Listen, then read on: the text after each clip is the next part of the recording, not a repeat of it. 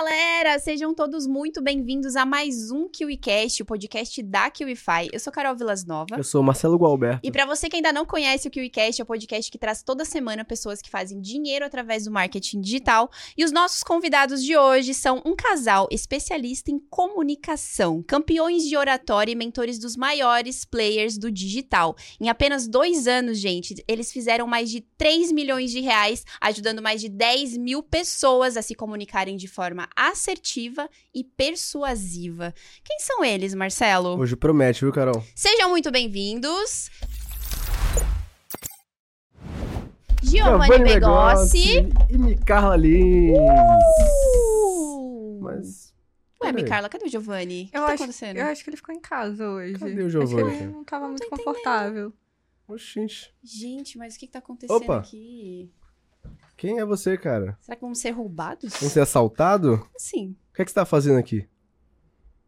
Ah, é o professor da oratória! Sejam Vim todos aqui muito roubar a atenção bem-vindos! de todos no KiwiCast. Ninguém sabia isso, gente. Não foi combinado. a gente... Boa, um prazer estar aqui, viu, gente? Gratidão. Você que tá vendo isso aqui, a gente vai falar bastante de oratória e comunicação para você vender mais. Estou aqui com a minha sócia e noiva, Micarla. E hoje a gente vai te ensinar como ter uma comunicação extremamente clara e confiante. Então fica aí. Temos muito que aprender hoje, hein, Marcelo? Hoje a gente tem que aprender, até porque estamos aqui com os nossos mentores. Que Exatamente. nos prepararam no KiwiFi Festival 2023. E olha, cara, acho que muita gente já conhece, mas tem algumas pessoas aí que gostariam de conhecer vocês. Então conta pra gente de onde é que vocês vieram, como é que vocês se conheceram e como é que vocês desenvolveram essa habilidade de oratória a ponto de serem as maiores referências do Brasil quando o tema é comunicação e oratória. Mas eu acho que antes você tem que se despir, né? Pronto. é, como é que é? Vai sexy. contando a sua história para me dar um time, tá? Enquanto, você. Você Boa. vai falando que eu vou Boa. me despindo. Combinado, então. Boa, boa. Prazer aí, galera. Eu sou a Micarla Lins. E assim, a, nossa, tra- a minha trajetória com comunicação, eu falo que ela começou desde muito nova. Eu tive um incentivo muito grande dos meus pais, desde muito novinha, para estudar comunicação, mesmo que eles não tivessem tido a melhor educação do mundo. Então eu falo que se hoje você está assistindo aqui esse podcast e você tem filhos, incentivem cada vez mais a comunicação deles a eles lerem, falarem, estarem no palco, participarem de apresentações na escola, porque a minha trajetória com comunicação começou muito dentro de casa com esse incentivo dos meus pais. E depois, posteriormente, ali mais velha, veio com, a, com grandes competições em que a gente participou. Então, hoje eu sou campeã de oratória, ganhei diversos torneios, tanto no Brasil quanto lá fora. E aí, desde que a gente começou a empreender, a gente está galgando cada vez mais para ter mais autoridade ainda em cima do nosso nicho. Legal. Muito E bom. o Giovanni? O é o professor. Agora sim, né? Fora do personagem. Peraí. Até vale inverter o fone pra ele não ficar É, boa, passando ali. Boa. De fato. Agora sim, gente, vamos lá. Bom, basicamente, durante a faculdade de Direito, eu virei bicampeão brasileiro de oratória. Aí eu virei advogado, aí eu não tava feliz na advocacia. Aí eu falei, vou fazer um curso online de oratória. Aí no meio disso falaram assim: Nossa, Giovanni, você parece o professor da Casa de Papel. Aí você é bicampeão brasileiro de oratória, por que que você não brinca com isso? E daí, resumindo, a gente criou o El Professor da Oratória. Aí viralizamos, ganhamos 200 mil seguidores em um mês no Instagram, fui pro programa Pânico. Aí começamos a atender grandes players, aí ganhamos um milhão de seguidores em menos de um ano. E cá estamos. Ah, mas nós vamos querer desmembrar tudo isso aí, né, Marcelo? É, Tem passou história pra rápido. contar, passou rápido. Inclusive, como é que vocês se conheceram? Boa. Porque casal forte esse aqui, hein? E com a mesma especialidade. né? Exato. Legal. Posso puxar seu microfone um pouquinho pra cá? Vamos lá. Pode. Boa, virar um pouquinho aqui. Show. Mas conta aí pra galera como é que vocês se conheceram, porque eu sei a história por cima, que vocês não me contaram tudo ontem, mas ela é bem interessante, hein? A gente se conheceu justamente nesse meio, a gente competia nacional e internacionalmente, e a, a gente competia um contra o outro. Olha só Hum. que saudável. Caramba! Saudável! E aí a gente parou de competir um contra o outro para começar a cooperar um com o outro e hoje nós temos toda essa sociedade. Mas foi um passo muito importante pra gente, porque de fato a gente ganhou muitas premiações e isso foi melhorando cada vez mais a nossa comunicação. É mesmo. Às vezes as pessoas subestimam a gente por ser um pouco jovens e tal, achando que a gente não tem trajetória de comunicação, né? Porque parece que só quem pode ensinar comunicação é jornalista de 50 anos. Na verdade, esse modelo, inclusive, de comunicação já tá meio ultrapassado. Total. Tanto que essa galera não tem muito seguidor nas redes sociais. O que que acontece? Durante toda, assim, nos últimos 13 anos, eu vim estudando comunicação, a gente se conheceu nesse meio do debate competitivo, que é um esporte, poucas pessoas conhecem, é um esporte mundial, tem, poxa, nasceu no Reino Unido há mais de 200 anos. Sabe aquela coisa, equipe de debate de Harvard, de filme norte-americano, sempre tem equipe de debate? Pronto, Uhum. a gente praticava esse esporte. E nesse esporte, a gente ganhou muitos prêmios e eu conheci ela lá. A primeira vez que eu participei de um campeonato em que ela estava, ela estava debatendo e eu era o juiz. E daí eu não julguei ela, né? Porque tem uma coisa chamada impedimento. A gente não pode julgar alguém que a gente tem algum tipo de. de Interesse. Né? Ah, Porque senão é injusto. Mas daí ela ganhou esse campeonato, foi bem legal. E desde então a gente tá junto, desde 2019 e desde 2021, morando juntos e empreendendo juntos. E daí hoje a gente é parceiro na vida, nos negócios e na comunicação. Exatamente. E como é que vocês foram pro digital? Assim, vocês decidiram, vamos ter uma sociedade, vamos criar um negócio digital que ensine pessoas a se comunicarem. Como é que surgiu essa ideia de trabalhar junto com isso, vocês dois propriamente? Porque os dois trabalhavam individualmente com isso já. Mas ir pro digital, como é que foi essa transição? Eu acho que é muito legal até a gente falar sobre isso, porque eu não queria empreender, não era um objetivo meu. Eu estava bem confortável na vida que eu tinha. Confortável entre aspas, né? Eu achava que eu estava confortável. Então, eu trabalhava em uma emissora de TV, no setor de marketing, pegava dois ônibus por dia, andava 30 minutos até chegar lá ao meu trabalho. Trabalhava ali e estava confortável. O Giovanni, ele já tinha começado a empreender, ele vai explicar como ele conheceu, mas eu não tinha vontade. E eu acho que isso é uma coisa que acontece muito hoje entre casais, que um começa a empreender e o outro fica se questionando mesmo, porque eu de fato me questionava. Eu nunca questionei ele, nunca falei em voz alta pra ele nada do gênero de que eu não acreditava ou de que eu tinha dúvidas onde ele ia chegar, mas eu me questionava, porque eu sempre queria uma segurança. Eu queria me sentir seguro, eu queria ter o meu salário ali no final do mês. Então tem uma coisa que eu sempre repito é que não tem nada maior do que mudar uma opinião de uma pessoa do que o resultado. Então, quando ele começou a ter resultados dentro do digital, foi quando eu comecei a me sentir segura também de falar: nossa, eu acho que isso funciona. Porque eu tô vendo alguém que mora comigo tendo resultados nessa área, mas eu já ajudava, auxiliava ele nas redes sociais, em lançamentos, em produção de conteúdo. Mas quando a gente teve resultado real dentro do digital, foi quando eu falei. Eu consigo também, eu também posso fazer isso, eu também posso ir atrás desse resultado, só que agora é para mim, individualmente, como pessoa. Mas da minha parte, o empreendedorismo começou comigo duvidando. Comigo achando que era loucura. Era loucura você pagar 5 mil reais num curso. Era loucura você largar o seu emprego CLT para você empreender. Eu comecei desacreditando da minha capacidade de fazer aquilo dar certo. Porque eu acredito que quando a gente duvida do empreendedorismo, na realidade a gente está duvidando da nossa capacidade de conseguir fazer aquilo.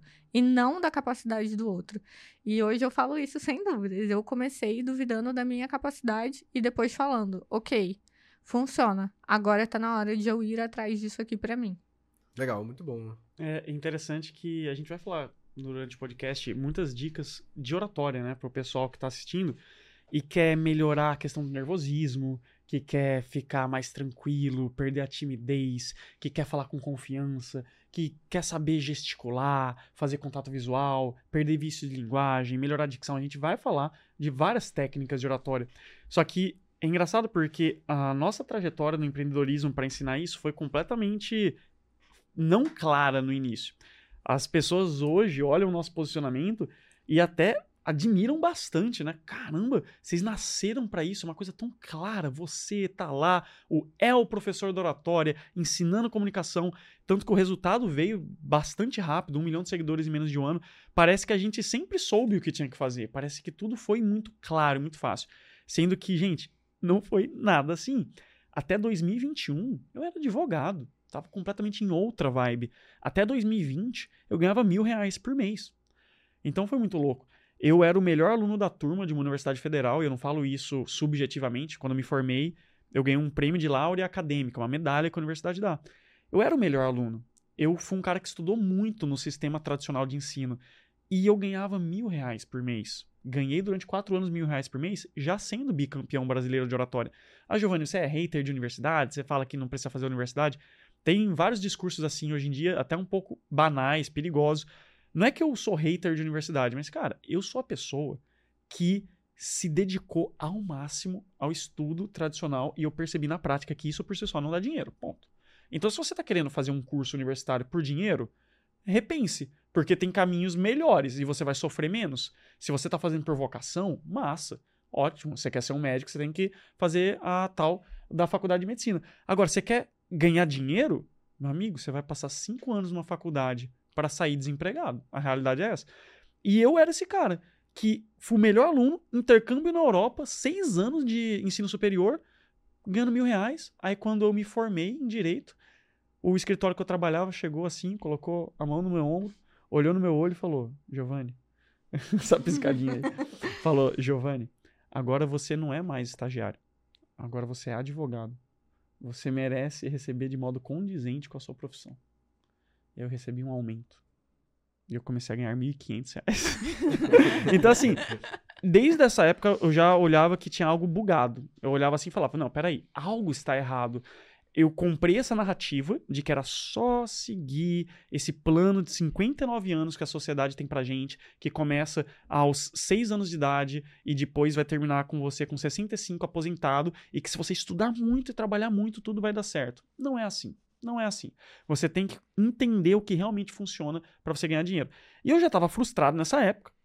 Eis que aparece para mim esse negócio de marketing digital. Aparece para mim essa ideia de e se eu pegar um conhecimento que eu tenho e vender ele online? E é interessante porque eu já fazia isso com curso de oratória presencial. O primeiro curso de oratória presencial que eu fiz, e não era nem para ganhar muito dinheiro, era só de hobby, foi em 2016. Então eu já tinha essa experiência. E eu era bicampeão brasileiro de oratória, tinha uma experiência legal com oratória em outros âmbitos também, falei do debate competitivo. Aí eu pensei, e se eu fizer um curso online de oratória? Aí eu fiz esse curso, tivemos um resultado muito foda. A gente fez mil reais. então, tipo assim, a gente vendeu 10 a 9,7, sendo que eu paguei 2 mil para designer. Então a gente saiu Nossa. mil reais no prejuízo. Ah. Só que, olha que interessante, eu fiquei muito feliz nesse processo. Porque eu fiz assim, eu era advogado ainda, fiz isso uma hora por dia e eu percebi o poder da escala. Eu falei assim, peraí, eu vendi 10 a 9,7. Mas e se eu vender 10 a 997? Já é 10 mil reais. E se eu vender 100 a 997? 100 mil. E se eu fizer mil a 997? 1 milhão. E eu percebi que eu me diverti fazendo isso. Então é o tal do propósito, é o tal do Dharma, se você está nessa linguagem mais espiritual, sua razão de viver, ou se você leu o Alquimista lá do Paulo Coelho, a sua lenda pessoal. Quando você está no seu caminho, parece que as coisas fluem. E eu percebi isso e dei, dei um salto de fé. Realmente, eu saí da advocacia, a carreira que eu me preparei durante tantos anos, e mergulhei de cabeça no marketing digital, no mundo dos lançamentos. E demorou sete lançamentos, demorou um ano e meio para a gente fazer o primeiro seis em sete. Todo mundo fala, né? 100 mil em sete dias, todo mundo quer esse tipo de coisa. Cara, não é uma estrada super simples, super óbvia. A gente começou com esse sonho. Nossa, queremos o 6 em 7. Pensamos que a gente ia ser aquela exceção que faz de primeira ou que faz de segunda. Não, exatamente sete lançamentos, um ano e meio para conseguir fazer o 6 em 7. Desde então nunca mudou. Inclusive o primeiro 6 em 7 foi um 6 em 1, porque ela foi a estrategista. eu fui a co-produtora do lançamento dele, olha que loucura. Enquanto eu já era expert. Então eu estava sendo expert e aí eu falei: esquece, eu vou te lançar, eu tenho muito conhecimento de marketing, eu tô me subestimando, eu lanço você. Lancei ele, a gente fez múltiplos seis E aí a gente tá desde então nessa trajetória. Então, tanto eu quanto a Micaela, a gente tem esse viés de os dois são experts e os dois são estrategistas. Às isso vezes é muito eu. massa, porque isso daí uhum. potencializa o negócio. Muito, né? nossa. É, eu tô no bastidor dela, ela tá no meu bastidor, aí a gente, por exemplo, formula tudo juntos. Pitch. Caramba, vamos fazer um pitch aqui pro produto da Micarla. A gente desenha juntos. Nossa, qual que vai ser a estratégia? Então, realmente, eu, eu diria que um dos principais motivos a gente ter tido um resultado tão rápido. Em tão pouco tempo. Porque, assim, realmente, quando você vai ver como é que os caras saíram. Cara, em novembro de 2021, eu tava fazendo lançamento de zero vendas. Em novembro de 2021. Aí, de repente, no meio de 2023, um milhão de seguidores, vendendo um monte. De onde que saiu de modo tão acelerado isso? Foi a força de empreender em casal, em conjunto, e os dois focados no mesmo objetivo próprio Napoleão Hill já falava disso, né? Ele falava do tal do mastermind. O que, que é o mastermind? É a união de cabeças pensantes em prol de um único objetivo. Então isso cria uma força quase que sobrenatural. As pessoas focadas naquilo, isso energeticamente tem um poder. E eu e a Carla focamos nesse objetivo juntos. Quando a gente falou, não, vamos crescer no digital, e eu foquei 100% nisso, e ela 100% nisso, parece que a energia resultante disso foi maior que a soma individual das partes. Realmente foi uma coisa potencializada. Fantástico. Legal que a gente percebe o padrão de que pessoas que trabalham em casal tendem a ter resultados maiores. Os maiores players Sim. do mercado sempre estão trabalhando em casal, é um padrão que você pode observar. E teve uma lenda, uma lenda do digital que eu conheci, não sei se foi semana passada ou retrasada, que um player falou que para você fazer o seu primeiro 6 em 7, você precisa de 7 lançamentos. E aí, o que é que ele fez? Ele pegava um expert, aí fazia o lançamento, aí pulava para outro, para outro, para outro, pra outro. mas depois eu descobri que tem que ser sete com o mesmo. Então, mas a lenda funcionou Foi pra essa vocês. Semana, pô. Foi essa semana, Foi Nossa, essa é que a gente tá gravando tanto eu tô perdendo a noção. Mas, ou seja, a lenda é real. Sete lançamentos, vocês fizeram o primeiro seis em sete, e é um crescimento absurdo. E com conteúdo que a galera adora aprender, que é sobre comunicação, oratória, porque independente do seu nicho de atuação, você vai precisar se comunicar, vai precisar se expressar, então é uma habilidade inerente a todo o mercado, independente do seu nicho. Inclusive, vamos começar a falar de conteúdo? Opa! Você gostaria de aprender um pouquinho hoje com os principais expoentes de oratória no Brasil? Chegou sua hora, cara. Então, papel e caneta, vamos começar com o pé na porta.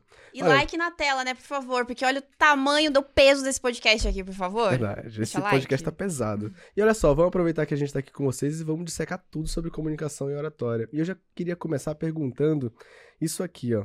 Quais são os elementos essenciais para você desenvolver uma comunicação assertiva e poderosa, principalmente no digital? Muito boa pergunta, hein? A gente sabe que a qualidade do podcast depende das perguntas dos hosts, né? Então, a gente está aqui em boas mãos, porque já começou com uma excelente pergunta. E, ó, já vou adiantar aqui para a galera. A gente vai começar no conteúdo mais básico, depois vai para um conteúdo médio. E, se você ficar até o final, eu vou dar de presente para você um passo a passo, um checklist de como hackear o cérebro humano e fazer qualquer pessoa te ver como autoridade. Isso vai ser muito legal se você quer palestrar, se você quer vender mais, se você quer se tornar o top do seu nicho, a maior referência que tem, tem alguns gatilhos, tem alguns hacks para você conseguir criar essa imagem de autoridade. E se você ficar até o final, eu vou te dar tudo isso de modo gratuito. Então não sai daí. Então, amor, vamos lá. Elementos essenciais da boa comunicação, inclusive no digital. Vai! Primeira habilidade principal é você ter uma comunicação autêntica, e é onde eu vejo que muita, mas muita, muita gente no digital erra hoje. Quando a gente olha para os grandes players ou para pessoas que você admira dentro do digital, eles têm todo um branding, palavras sagradas, uma forma de falar e se comunicar, nos stories principalmente, que causam uma, assim uma conexão muito grande com o público deles. E qual é o erro que muita gente comete no início? Vou copiar o que está dando certo para os outros. Só que o que está dando certo para os outros não necessariamente vai se sustentar para você. Então, por exemplo, uma pessoa vai lá, acorda todo dia, 6 horas da manhã, coloca o pé na grama, filma o café.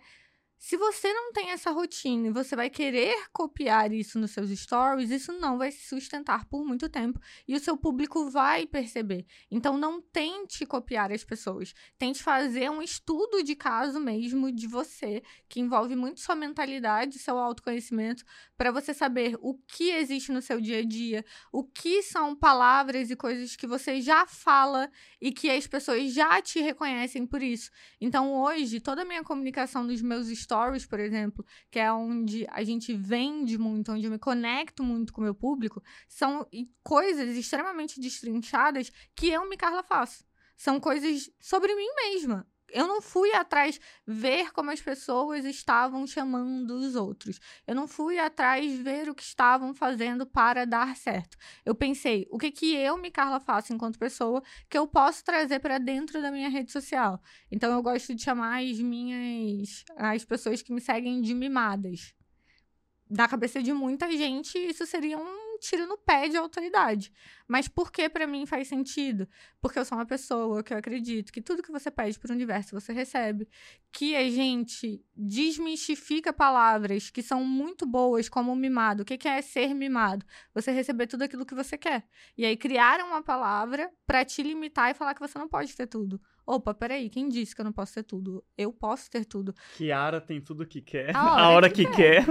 Então, assim, por que, que eu não posso ter tudo? Quem que disse que eu não posso ter tudo? Por que, que criaram uma palavra para dizer que eu não posso ter tudo? Então, é essa palavra que eu vou usar dentro da construção da minha comunicação, dentro da construção da conexão que eu quero ter com o meu público. E aí comecei a criar jargões também. Então, eu sempre falo, gente, hoje eu estou um absurdo de elegante. Então, o seu público, ele vai se conectando com você quando você tem uma comunicação autêntica, quando você não tenta fazer ou se comunicar da mesma forma que o outro. E aqui, o que, que eu tô querendo dizer? A técnica é muito importante, muito importante, para você olhar para a técnica e falar: o que, que a Micarla tá fazendo agora, nessa hora que ela tá se comunicando no podcast? Tá, então vou copiar a técnica e colocar a minha autenticidade dentro disso. Então, se eu pudesse dar um único conselho, seria: parem de copiar os outros. Quando a gente fala que a internet está saturada, eu sinto que é uma saturação de pessoas tentando ser algo que elas não são. E não uma saturação de conteúdo. Se você explica o que você sabe, de acordo com a sua vivência, coisas que você mesmo aprendeu, as pessoas vão se conectar com você exatamente por isso. Então a internet ela tá saturada sim de pessoas que querem ser umas iguais às outras. Deixa eu fazer uma pergunta. Eu tô, vou aproveitar até aprender aqui com a Micarla. Na sua opinião, qual que é a diferença entre modelar e copiar? E o que, que seria modelar do jeito certo pro pessoal? Ótima pergunta, inclusive. Hum, É, é, é bem polêmica, porque exatamente por causa do que eu falei, hoje tá tendo, até por grandes players, tá? Um, essa briga muito grande de pessoas verem, por exemplo, pessoas muito grandes que já estão no nível muito acima, copiando outras pessoas que não têm tantos seguidores. Então existe uma diferença clara entre você modelar e copiar alguém. Vocês viram isso? Olha, a gente ouve bastante falar sobre copiar e modelar ofertas. É que viralizou um vídeo recentemente de um player falando assim: Ah, não, quando eu vejo um conteúdo hum, Eu legal assim, eu mesmo." copio mesmo, copio mesmo, eu tenho mais seguidor que a pessoa. E então, ninguém vai ficar sabendo. é, Não, não ninguém vai vi saber que eu não copiei. Bah. Eu. Aí não. levantou uma polêmica, assim. Eu Porque é um player essa. muito conhecido. E para mim, a principal diferença entre você copiar e modelar alguém é que o você modelar serve de inspiração para você ter uma ideia e, com base naquilo, você desenvolver algo seu.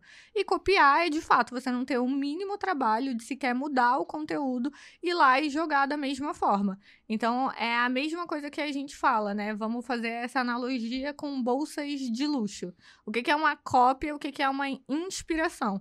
As marcas de luxo todas, elas se inspiram nos mesmos modelos, mas elas mudam coisas ou outras para que aquilo tenha a cara da própria marca. O que é uma cópia? Aquela mesma bolsa lá na 25 de março a um preço muito mais barato. Então essa é a diferença da cópia e de você modelar alguém. E a gente tem que ter muito cuidado com isso, porque eu sei que nem todo mundo faz maldade. Às vezes a pessoa de fato ela tá começando, não sabe para onde ela vai e ela pensa, eu vou só copiar esse player aqui e tá tudo certo. Ele nem vai notar, ele nem sabe quem eu sou. Às vezes é uma pessoa pequena, às vezes é o contrário, é uma pessoa muito grande. Então tem esses dois lados, né? De quem faz porque está perdido e de quem faz porque sabe o que está fazendo. Mas das duas formas, isso retira a sua credibilidade e a sua autoridade na sua forma de você se comunicar com o seu público.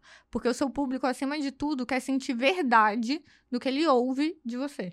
Perfeito. Poxa, Boa. Tô satisfeito com essa resposta. Obrigado, amor. Inclusive, eu vou passar pro pessoal daqui a pouco uma técnica inovadora, nunca falei pra ninguém. É a técnica 3x3. A comunicação. técnica? eu nunca É a técnica de comunicação 3x3. Se você domina a comunicação 3x3, você domina a comunicação por completo. Você domina 100% da comunicação. Mas antes de eu falar a técnica 3x3 pra galera, acho que é, é legal até dar um passo pra trás, porque eu sei que tem gente que tá assistindo isso aqui que tá assim. "Hum, por que, que eu vou aprender oratório, comunicação? Eu vou ficar rico sem aparecer. Eu vou ser um milionário invisível. Eu vou ser aquela pessoa que não fala com ninguém, se isola no meu quarto, na casa dos meus pais, durante alguns aninhos, e aí eu vou emergir shapeado, milionário e, e palestrando em todos os eventos de marketing digital. Olha, vamos lá. Gente, seguinte. Comunicação, e de fato é engraçado como essas copies entram na cabeça das pessoas, né? De que, olha, é possível você ficar rico sem aparecer, que você, se você tem vergonha, você não precisa destravar essa vergonha. Você pode, na verdade, simplesmente limitar o seu trabalho a não aparecer nunca e ficar trabalhando só com números. Eu desconheço um investimento que seja mais certeiro do que você trabalhar sua comunicação e eu desconheço algo que dá mais retorno. Talvez Bitcoin, nos seus tempos áureos, chegasse perto do retorno que tem a comunicação. Por quê? Imagina o seguinte: essa coisa, essa lenda de que você vai ficar anos sem falar com ninguém, isolado, apenas aplicando um curso online, tentativa e erro, e daí você vai ficar milionário, cara, isso aí uma pessoa, duas pessoas conseguiram, que são pessoas altamente fora da curva, e outras pessoas, assim, tomaram como regra, e algumas pessoas até capitalizam na vergonha que as pessoas têm, porque realmente tem estudos que mostram que o medo de falar em público é maior que o medo da morte. Que mais de 60% dos brasileiros têm um pavor de falar em público. E as pessoas falam: Nossa, como muita gente tem medo de falar em público? Eu te falo assim: seguinte, você não precisa aparecer. Você pode ficar bem confortável sem aparecer e ganhar dinheiro, porque isso é confortável, isso vende. Sendo que, pode prestar atenção, todo mundo que te vende de modo muito persuasivo a ideia que você não precisa aparecer para ficar rico, aparece para te falar essa ideia. Os players que falam que não precisam aparecer estão lá palestrando, estão nos masterminds, estão fazendo networking, estão aproveitando os louros e os benefícios da comunicação. Mas você não, tá? Você fica fedido, desarrumado no seu quarto, com a barba grande, com o cabelo sem cortar, sem aparecer, tímido, ansioso, com dicção ruim, sem falar, sem vício de linguagem. Então, assim, gente, talvez, a gente nunca sabe, né? Tem várias ondas, a internet é um mar e dentro desse mar tem várias ondas. Talvez um investimento que você fez num curso, daqui a 5, 10 anos você nem esteja trabalhando mais com isso, o conhecimento que você adquiriu esteja desatualizado, porque as coisas são muito rápidas, mas nada é tão atemporal como você melhorar sua comunicação. Ninguém tira de você. É uma coisa que vai estar para sempre com você e não importa o que você faça, não importa o ramo de atuação. Então você vai lá fazer networking. A gente vai falar sobre isso porque o diferencial para eu e a Micarla sair do resultado zero para fazer 20 mil em 20 dias, que foi o primeiro dinheiro real que a gente fez no digital, foi networking. Agora imagina que você quer fazer networking, você é tímido, você é travado, você é bloqueado, você tem vergonha. Então você não fala com as pessoas. Ou então você não sabe causar uma boa primeira impressão. E aí como é que você vai conseguir essa rede de contatos que vão te ajudar a potencializar o seu negócio? Então, deixa eu deixar um recado muito claro, olhando no olho aqui, de você que está vendo. Comunicação é importante para todo mundo. Você não precisa escolher um modo de vida em que, nossa, eu vou ficar tímido para sempre, vou ficar sem me comunicar com as pessoas, porque um player do digital te falou isso. Até mesmo você conseguir o amor da sua vida. Imagina se você é solteiro e você quer namorar com alguém, casar com alguém, você precisa, um, ter coragem de falar com essa pessoa, não pode ser tímido, e dois, você tem que ser persuasivo. Imagina se você quer fazer um pitch de vendas confiante. Se você quer palestrar, comunicação serve para tudo isso. E a gente vai passar para vocês todos os hacks de comunicação. Então, amor, vamos entrar na técnica 3x3? Bora. Eu vou falar e daí eu Mas- quero o seu complemento em cada uma, porque ela é várias coisas. Mas antes dela, acho que é até bom pontuar uma coisa que o Giovanni falou, que as pessoas elas subestimam o poder da primeira impressão de várias formas, né? Hoje muita gente não se preocupa em como vai se vestir, em como vai se comunicar, em como vai aparecer para os outros, pensando que ah, esse negócio da primeira impressão, ele não é tudo isso. Só que você sabia, você sabe quantos encontros são necessários para você mudar uma primeira má impressão? Quantos? Oito positivos. Oh. Então, para você conseguir mudar uma má primeira impressão, você precisa de oito encontros, só que oito encontros positivos para mudar a ideia e a percepção da pessoa sobre você. Então, é isso que a gente fala sobre comunicação ser tão importante. Às vezes você não vai ter uma segunda chance.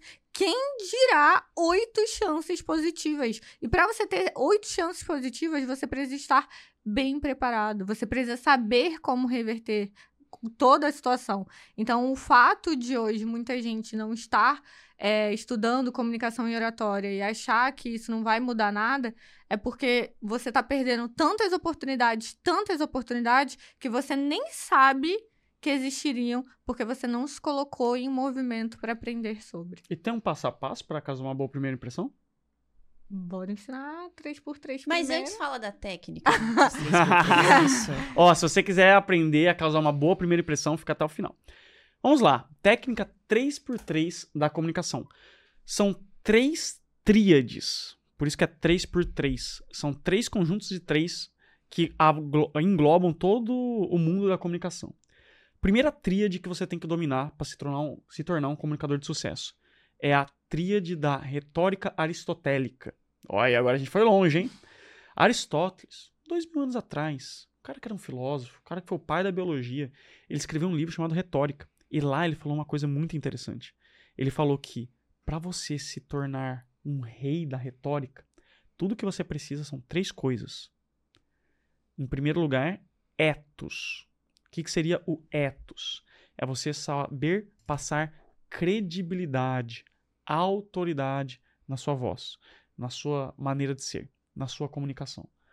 Em segundo lugar, você precisa de patos. Patos não é o Duck Donald, não é o Pato Donald, é patos com H assim depois do T, que seria uma palavra grega para paixão. Ou seja, você tem que saber emocionar as pessoas. Em terceiro lugar, o logos. O que que é o logos? É a razão, é a lógica. É você estar certo do ponto de vista objetivo dos fatos. Então imagina o seguinte: olha como esse conhecimento ele é poderoso e ele é ancestral. Desde a Grécia Antiga já se sabe hacks de persuasão. O Aristóteles ele falava assim: se você quer se tornar hiper persuasivo, tudo que você tem que fazer é transmitir confiança, emocionar as pessoas e fazer sentido. Isso há mais de dois mil anos. E essa é a primeira parte da técnica 3x3. Por isso que já é uma técnica que são três coisas: etos, patos, logos. Qual é a sua opinião sobre emocionar as pessoas? A Micarla, que é uma rainha da emoção.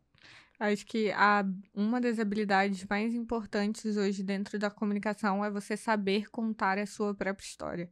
E muitas pessoas têm bloqueio com isso. Muita gente acha que storytelling é só sobre você ir lá, abrir a sua rede social e contar uma história ou outra que acontece na sua vida. Sendo que a principal técnica, a história que você mais vai usar, que você mais vai repetir em palestra, rede social, apresentação, podcast, é a sua história principal. É a sua jornada, o como você começou, o porquê você começou, o que te trouxe até aqui. E é que mais as pessoas têm bloqueios, porque eu já ouvi essa frase assim de trocentas pessoas, inclusive gente muito grande de eu vim aqui só para dar conteúdo. Ninguém quer saber minha história. Não tem pra que eu contar minha história. Inclusive, a gente passa por algumas situações aqui no QICast de conversar com alguns players que não necessariamente estão preparados ou não tem muito claro qual história deles eles vão Verdade. contar. Não é isso, Marcelo? Verdade. E aí, nosso podcast, ele é extremamente técnico, né? As pessoas assistem o podcast para aprender de fato as técnicas, os insights, para colocar em prática e ter os seus primeiros resultados.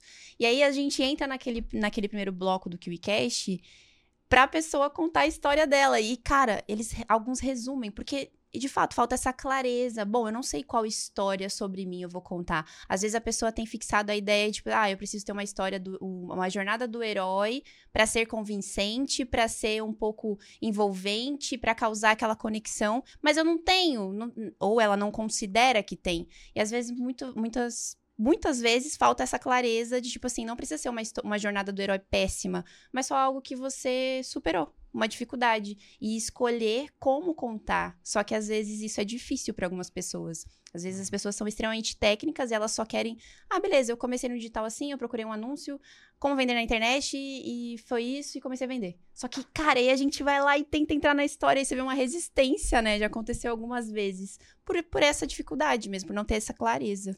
E não só isso, a gente volta, né? O Giovanni falou. Ah, hoje um dos maiores medos do ser humano em si é o medo de falar em público, mais do que o medo da morte. Eu vou além, eu acho que não é nem sobre o falar em público. Eu acho que o maior medo do ser humano hoje é ser julgado pelo público. Esse é o maior medo dele. Por que, que muita gente não quer contar a própria história? Porque tem medo de ser taxado de vitimista, ou de achar que a sua história não é tão relevante, ou de achar que não sofreu tanto. E aí o que sofreu tanto também não quer contar, porque acha que vão achar que tá sofrido demais. E aí tá todo mundo se perguntando se deveria contar ou não, quando esquece que você veio a essa terra com uma história única, com uma trajetória única, e é exatamente isso que faz você ser você mesmo. Não é quanto você faturou, o que você fez de diferente, é o que estava acontecendo no meio dessa sua jornada empreendedora que te fez chegar até aqui. Então a gente falou muito por alto no começo da nossa história e da nossa trajetória, mas a gente podia destrinchar muito mais e falar, por exemplo, como a gente se sentia. Quando ele falou que ia comprar o primeiro curso dele de 5 mil reais lá, eu achei que ele estava ficando louco. Eu achei que eu estava ficando louca por aceitar aquilo. Eu achei que não fosse dar certo. Eu senti um medo bizarro, absurdo daquilo não dar certo e o que, que a gente ia fazer. Para onde é que a gente ia ir? E se desse errado, não tinha a opção de dar errado. Por quê? Porque a nossa trajetória precisou ser daquela forma. Só que às vezes tem pessoas que estão assistindo a gente e estão se sentindo dessa exata mesma forma agora. Só que elas nunca vão saber que um dia eu já me senti assim também se eu não falar, se eu não comunicar. Então, de tudo que a gente vive, desde o início até o final da nossa vida, o importante não é nem aonde a gente chega, mas é tudo que você fez e tudo que você aprendeu para chegar ali naquele tempo, naquele espaço e exatamente naquele lugar. Três técnicas rápidas de storytelling só pra galera ficar de boa. Mas não vamos esquecer o 3x3, viu? Meu Se filho, deixar. é impossível eu esquecer alguma coisa aqui nesse podcast. vamos lá, vamos lá. Ó, pra você que é um iniciante na arte de contar boas histórias, você que quer se tornar um bom storyteller, que é essa habilidade dominada por grandes palestrantes, grandes players, grandes vendedores. Jesus era um bom contador de histórias. Vamos lá, três técnicas rápidas de storytelling pra você aprender e aplicar a partir de hoje. Número um, arsenal de histórias. O que, que é a técnica do arsenal de histórias? Isso aí a Carol já sabe que a Eu gente já eu ensinou. aprendi com a Micaela. então, o que que é a técnica do arsenal de histórias? Nada mais é do que você vai pegar um caderninho, não precisa ser um caderno mágico igual o meu, pode ser, por exemplo, o bloco de notas do iPhone, pode ser um Notion. Vocês gostam do Notion também, né? Sim. A gente usa o aqui o Wi-Fi todo usa o Notion. É mesmo? Uhum. Que top, a gente ama o Notion. O meu arsenal de histórias é no Notion. Então você pode fazer no Notion também. Mas o que, que você vai fazer? Vai para algum lugar e você vai elencar, enumerar as histórias que aconteceram com você. Então, por exemplo, eu poderia, de fato está lá no meu arsenal de histórias. A primeira história tá ali, nerd antissocial. Que é a história de como que eu saí de ser uma pessoa que não falava em público, que tinha um medo absurdo de ser julgado, que sofria bullying, que nunca tinha beijado na boca, que realmente era uma pessoa sem amigos. E eu saí disso para me tornar bicampeão brasileiro de oratória. Então, realmente é uma história que é, inclusive, bem no formato da jornada do herói e tá lá no Arsenal de Histórias. E o que, que você vai fazer? Você vai simplesmente anotar. Ah, Giovanni, mas eu não sei as histórias que aconteceram comigo. Entenda que muita coisa aconteceu na sua vida. Todo mundo é um poço de histórias. Só que tá tudo no limbo, tá tudo no inconsciente. Só o mero fato de você escrever aqui, ó, arsenal de histórias e começar a lembrar já vai trazer uma consciência para isso. E aí, o que, que vai acontecer? Às vezes, você lembrou de poucas, mas alguém vai te fazer uma pergunta: Ei, como vocês dois se conheceram? Lembrei de uma história. Ou então você tá assistindo um filme e daí você viu uma coisa que aconteceu com você também. Lembrou? Anota. Por que, que a gente faz isso? Porque história é ouro. Então, quanto mais histórias você tiver no seu arse- arsenal, mais você vai poder usar elas em palestras, em conversas. Então, isso é um hack muito grande. Segundo hack, e eu vou pedir pra você usar, falar a terceira técnica, tá? Então vai pensando na melhor técnica que você tiver aí de storytelling pra passar pro pessoal. Segunda técnica de storytelling é afiar o seu machado narrativo. O que, que seria isso? Treine a sua habilidade de treinar histórias em toda oportunidade. Então vamos supor, você vai fazer uma live e aí você já aproveita para testar uma história nova. Vamos dar um exemplo? Ontem a gente estava aqui a caminho do KiwiCast, foi a primeira vez que a gente andou de limousine. Então eu literalmente posso criar uma história com base nisso. Nossa, primeira vez eu andei de limousine, crio essa história e aí eu vou fazer uma live, eu testo ela. O que, que é isso? É afiar o machado narrativo. Porque quando eu estiver numa palestra, eu não estou contando a história pela primeira vez, gente. Pelo amor de Deus. É uma história que já está validada. É tipo um comediante. As pessoas veem, por exemplo, sei lá, vamos pegar o Chris Rock. Ele tá lá falando várias piadas, e todo mundo, nossa, o cara é muito foda. Só que, para ele estar tá dando aquele show, ele passou meses Uhum. fazendo stand-ups menores em barzinhos lá, em lugares de treino, testando piadas, muitas delas muito ruins, e vendo a reação do público. E daí, às vezes, ele no meio da piada fala: Nossa, a piada tá muito ruim, vou pular. Literalmente, ele fala isso. E aí, depois de testar e afiar isso, que ele vai fazer a história final lá no stand-up. E uma terceira técnica, você quer dar as honras, amor? Uma terceira técnica, você pode fazer um rastreamento de emoções. Percebeu como eu falei que eu poderia ter contado aquela história de uma forma completamente diferente? O que que é? Você olhar a história que está lá no seu arsenal e você pensar qual era a exata emoção que eu estava sentindo quando isso aconteceu. A história da limousine, estava muito feliz. Aí eu posso trazer uma certa tristeza se eu lembrar de como era a minha vida antes e como eu cheguei até aqui agora. É você focar e concentrar o seu olhar dentro daquela história para que emoção você sentia e lembrar que vai ser essa exata emoção que você vai passar para o público que está te assistindo. Porque hoje, um dos maiores erros que as pessoas cometem é subir em cima de um palco, passar o conteúdo e se esquecer que a maior habilidade que você tem é fazer as pessoas rirem e chorarem junto com você. Então, quando você faz esse rastreamento de emoções junto com as suas histórias, fica muito mais fácil você saber quais emoções você vai gerar ao longo da sua fala. Que legal, cara. Eu nunca tinha ouvido falar Eu disso. também não. Primeira vez que eu ouço. Isso é incrível. Fantástico. Olha, a gente tem então técnicas de storytelling, arsenal de histórias, afiando o machado e rastreamento de emoções.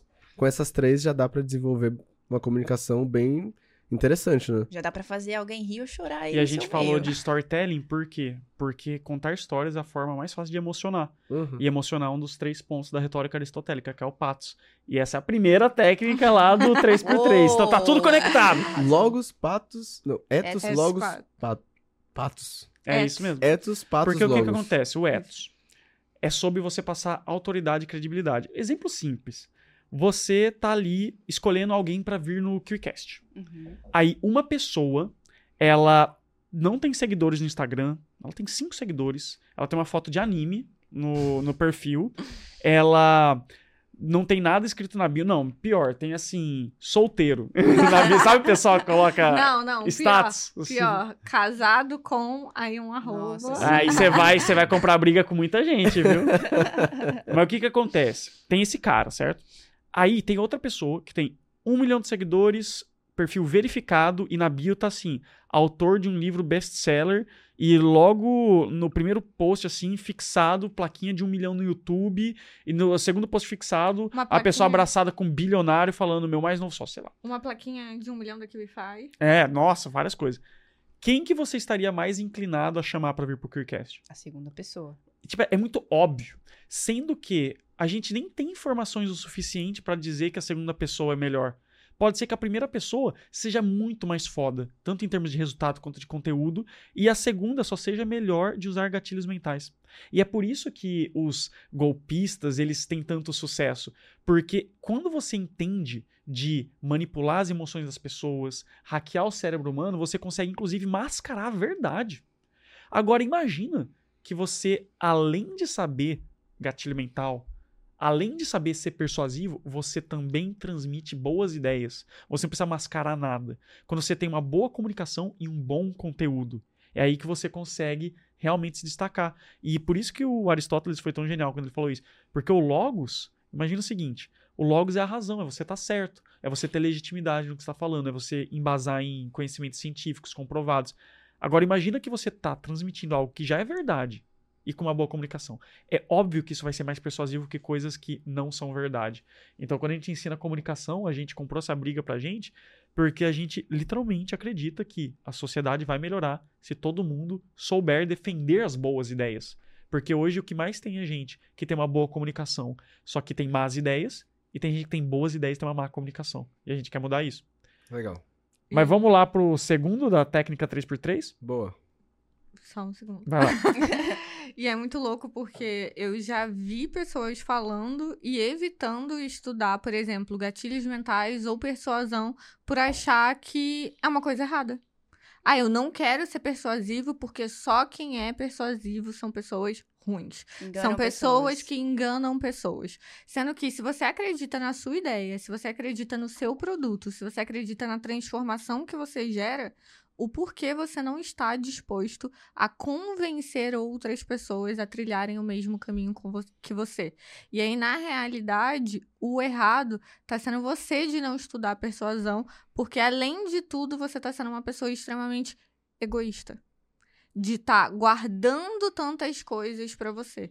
Então, o errado não é quem estuda persuasão e usa esses meios para deixar a sua mensagem chegar mais longe, mas sim quem esconde o ouro sabendo que pode mudar a vida de outras pessoas. Perfeito. Nossa, eu concordo 100%. E eu acho que essa é uma das maiores, das maiores crenças entre as pessoas que não conseguem interagir nos stories, mostrar E, e não é só a gente que tá no início, não. Não, Eu tava fato. falando com um aluno meu de mentoria individual, é o Michael Arruda. Então, inclusive, um abraço, Michael.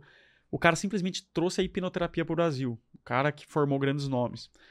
E aí, o que que acontece? Ele falou assim, velho, eu tinha dificuldade de vender, tinha dificuldade de usar vários gatilhos mentais no meu pitch, porque eu sentia que eu tava forçando uma venda. E daí, quando a pessoa falava, por exemplo, ah, mas eu não tenho dinheiro, ele não conseguia quebrar essa objeção. Ele se sentia mal de insistir muito, que ele fala, caraca, a pessoa realmente não tem dinheiro, eu tô forçando. Só que o que aconteceu? Ele teve uma aluna que vendeu o carro para entrar na, no método lá de formar hipnoterapeuta e depois disso conseguiu muito dinheiro, conseguiu mudar de vida tudo mais. E aí ele falou assim, depois que eu descobri o caso dela, e eu não sabia na época que ela teve que vender o carro para entrar. Mas depois que eu descobri, eu parei de me sentir culpado de ser mais agressivo no meu pitch, porque eu acredito no meu, no meu produto, eu sei o poder de transformação que ele tem, então eu vou realmente ser incisivo no pitch, porque a, a, a, transformação da pessoa depende da minha capacidade de convencer ela, porque ela não tem todas as informações. Ela não sabe como o produto transformador como eu sei. Então cabe a mim passar isso. E, por exemplo, quem usa muito bem isso? Pablo Marçal. Por que, que ele consegue vender tanto? Ele tem pitches extremamente agressivos e a gente ainda não chegou nesse nível. Mas o cara, ele chega assim: Ah, tá sem dinheiro? Por que, que você não vende seu carro? Por que, que você não vende sua TV? E eu, eu já fiz um, um modelo mais pocket disso, que é: vende o videogame.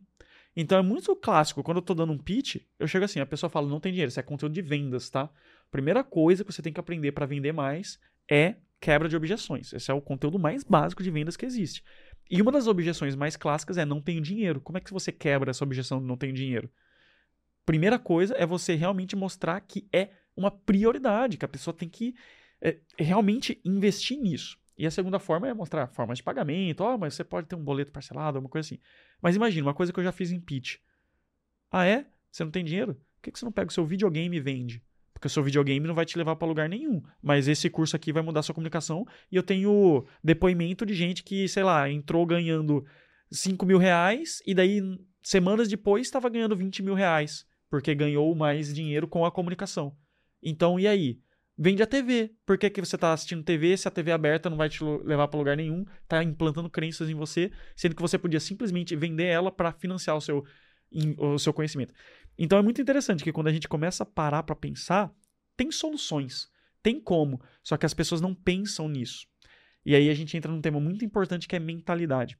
A gente vai falar de mentalidade daqui a pouquinho. Mas antes. Mas antes. Ponto 1 um foi retórica aristotélica. Isso, ponto 1 um foi retórica aristotélica. Ponto 2, você chegou a falar? Bom, ponto 2. Vamos lá agora. Bora. Simbora. Então, ponto 2 da técnica 3x3 de comunicação. Essa é a tríade da oratória.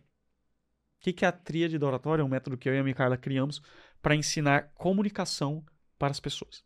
Essa tríade da oratória são três coisas, três elementos que se você tiver essas três, você vai ser um excelente comunicador, mesmo saindo do absoluto zero. Quais são esses três pontos? Um, mentalidade. Dois, teoria profunda. E três, prática constante. Então, primeiro ponto, mentalidade. Simplesmente não adianta a gente chegar para você e dar a melhor técnica de oratória do mundo. Ó, oh, tá aqui esse gatilho mental.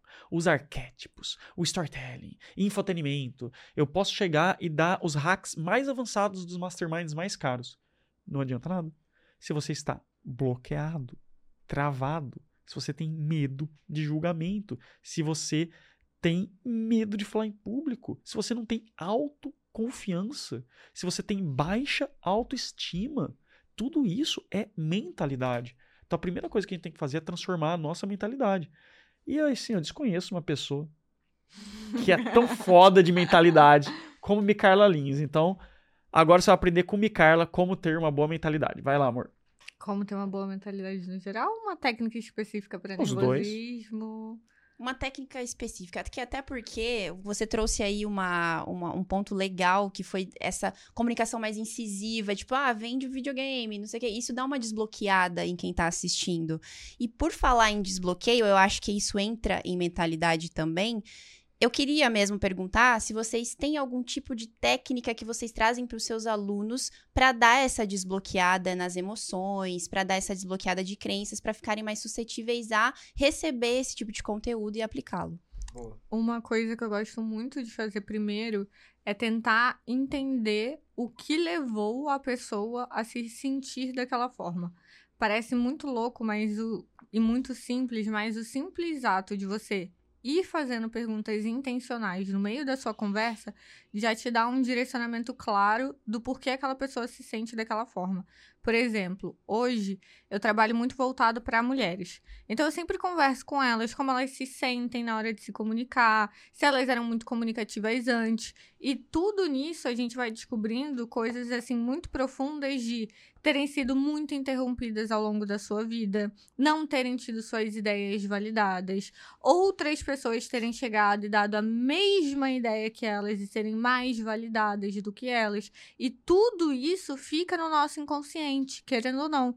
E quando a gente fala de comunicação para mulheres também, a gente tem que relembrar que o direito à educação às mulheres é um direito muito recente, é um direito muito novo, foi dado por volta de 1900 e tudo isso também fica no nosso inconsciente. É tudo muito novo para nós. Então, quando eu exponho essa mulher sem antes entender a forma que ela se sente, ela vai travar, porque a primeira crítica que ela receber, ela não vai saber lidar com ela. A primeira porrada que ela vai levar, ela vai levar isso pro lado pessoal, ela vai achar que é com ela e aí ela vai se fechar cada vez mais. Então, eu, particularmente, gosto muito de tentar entender essas emoções, tentar entender o que levou essa pessoa a pensar dessa forma sobre comunicação e fazer quase que uma reprogramação mental voltada para a área de comunicação mesmo, que é Primeiro, tentar entender quais são os pensamentos intrusivos que passam na sua cabeça na hora que você tende a se colocar numa situação estressante relacionada à comunicação. Então, por exemplo, fui chamada para fazer uma live com uma amiga amanhã. Qual a primeira coisa que passa pela sua cabeça? Que você é ruim, que você não é boa, que vai dar errado, que você vai dar branco. Quais são essas crenças? Você precisa olhar para elas. Você precisa entender o que, que sua mente está dizendo que você não consegue. Para quê? Para a gente passar para o segundo passo, que é você ancorar essas crenças na realidade. A nossa mente ela é muito inteligente e ela tá ali a todo momento tentando proteger a gente. Só que a forma dela de nos proteger muitas vezes é nos colocando para baixo. Por quê? Porque a gente tem o hábito de mentir para nós mesmos todos os dias. Uma coisa muito simples que eu fiz esses dias. Estava no meio de uma aula e perguntei assim: quem aqui gosta de gente mentirosa? Vocês gostam de gente mentirosa? Não. Você gosta de gente mentirosa? Eu não. Mas você já mentiu pra você? Sim, muitas vezes. E por que, que você passa a mão na sua cabeça se você odeia gente mentirosa? Pela hipocrisia falta de autoconsciência, provavelmente. Exatamente. Então a nossa régua com os outros às vezes é muito maior do que com nós mesmos. Só que enquanto você continua mentindo para você mesma que amanhã você vai acordar e você finalmente vai investir na sua comunicação e você não investe, você tá indo contra suas crenças, seus valores. E a pessoa mais importante do mundo deveria ser você mesmo. Não é o outro, não é o que o outro está fazendo. Então, meu maior medo não é de decepcionar ninguém. Meu maior medo é de me decepcionar. Então, é fazer um trabalho para que elas comecem a se olhar dessa forma de eu posso decepcionar qualquer pessoa, porque cada um que lide com os seus próprios sentimentos, mas eu não posso me decepcionar, eu não posso me deixar em segundo plano. Então, quando eu ancoro esses pensamentos na realidade, é quando eu paro para olhar eles e me perguntar: será que isso aqui realmente é verdade ou é algo que a minha mente está acostumada por mim mesma a criar para eu desistir, a criar para eu procrastinar. Então, quando eu falo para você que amanhã eu vou acordar às 6 horas da manhã e vou lá correr com você e não vou, eu tô ensinando a minha mente o quê? Ela promete, mas ela não cumpre. Então não vamos ligar pro que ela tá dizendo que ela vai fazer e não vamos dar incentivo nenhum para que ela faça isso. Porque afinal de contas, amanhã ela vai acordar e ela não vai fazer. Então, quanto mais você acostuma a sua mente com mentiras, mais longe você chega dos seus resultados. Então, a segunda coisa é pegar lá papel e caneta mesmo e escrever do lado. Ah, eu não sou boa o suficiente. Peraí, tá, você não se acha boa? Mas o que, que você tá fazendo para ser melhor, então? Ah, tô fazendo um curso, tô assistindo um podcast da QIFI, tô Tá, então essa crença aqui não é tão verdade assim.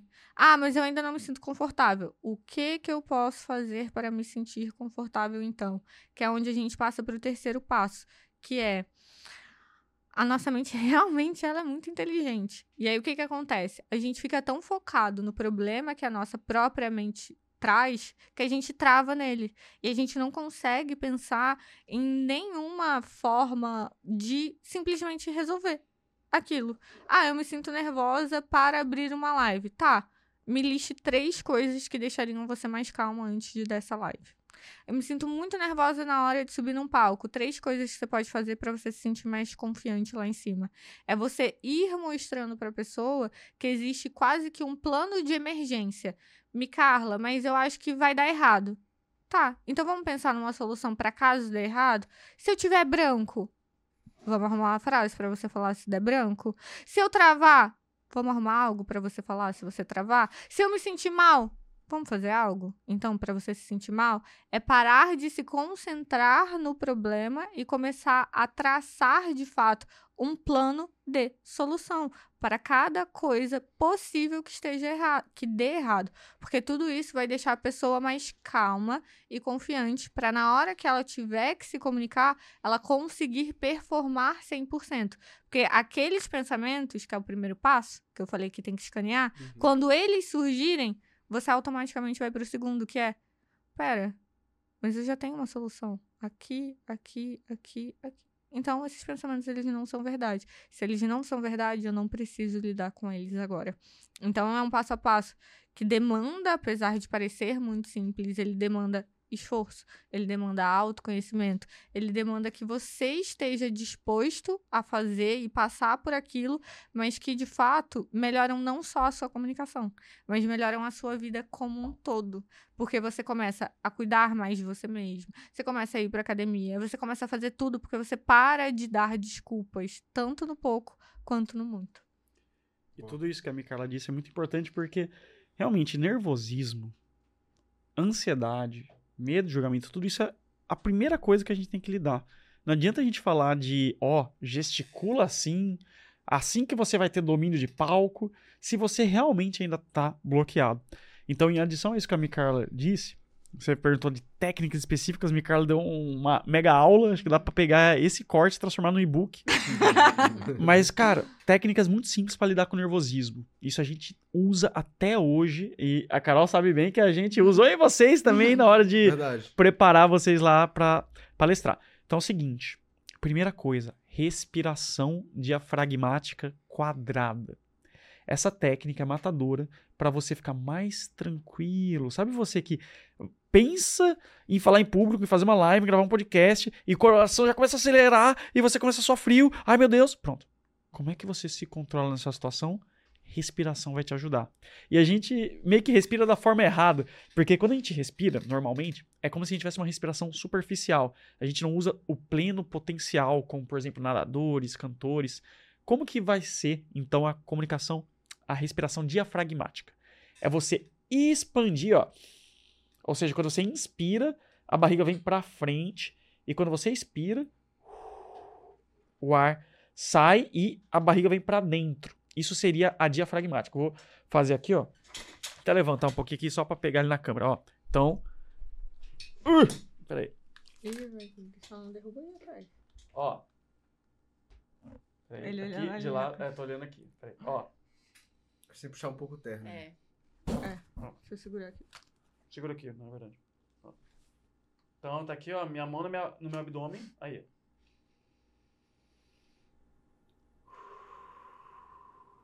Pronto. Isso aqui, deixa eu só sentar.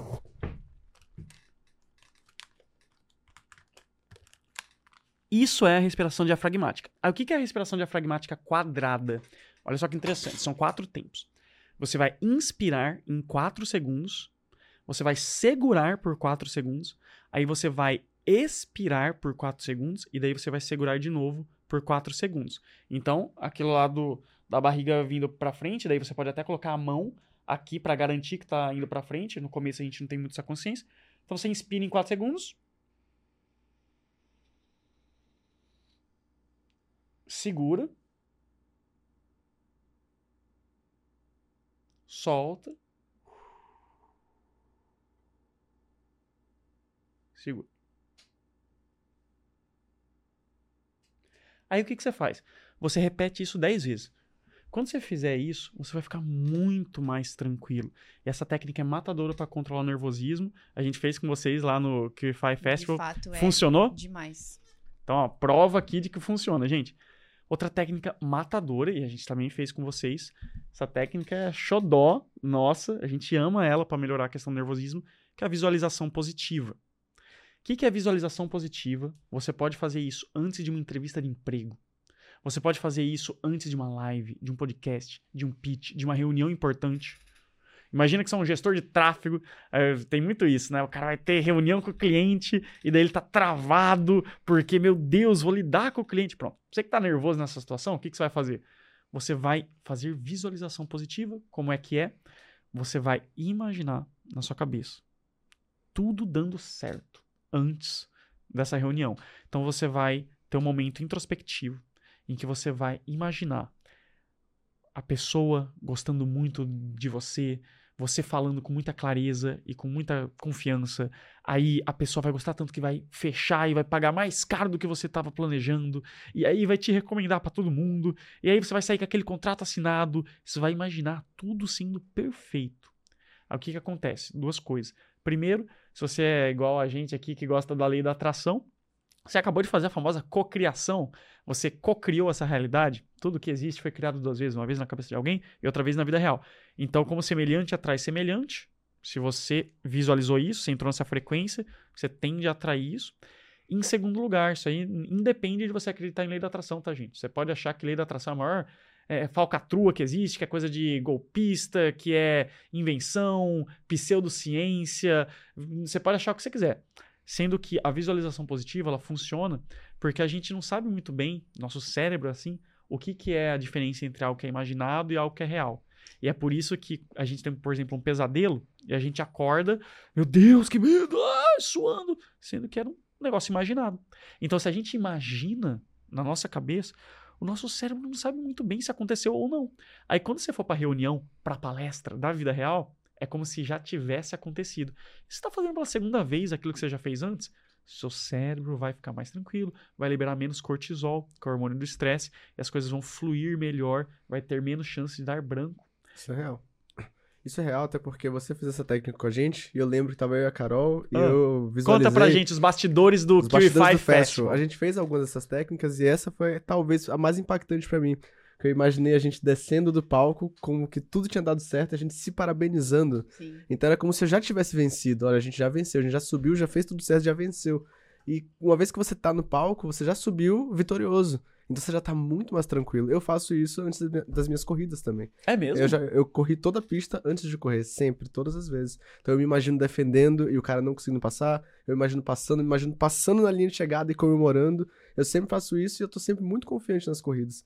Essa, essa visualização prévia realmente faz a diferença. E das técnicas que você aplicou com a gente no dia do festival, essa foi a top 1 pra mim. Perfeito.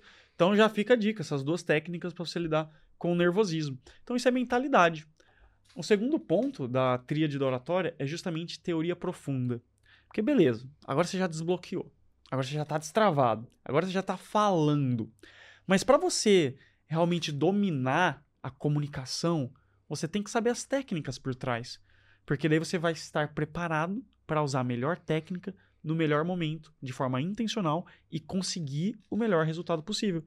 Vamos fazer uma analogia com marketing digital. Imagine então um gestor de tráfego que ele não conhece tecnicamente como fazer a questão do tráfego pago. Adianta ele ter uma boa mentalidade?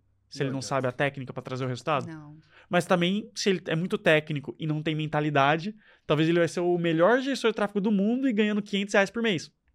Entendeu? Exato. Então um não vai sem o outro. Mas daí vamos lá então, teoria profunda.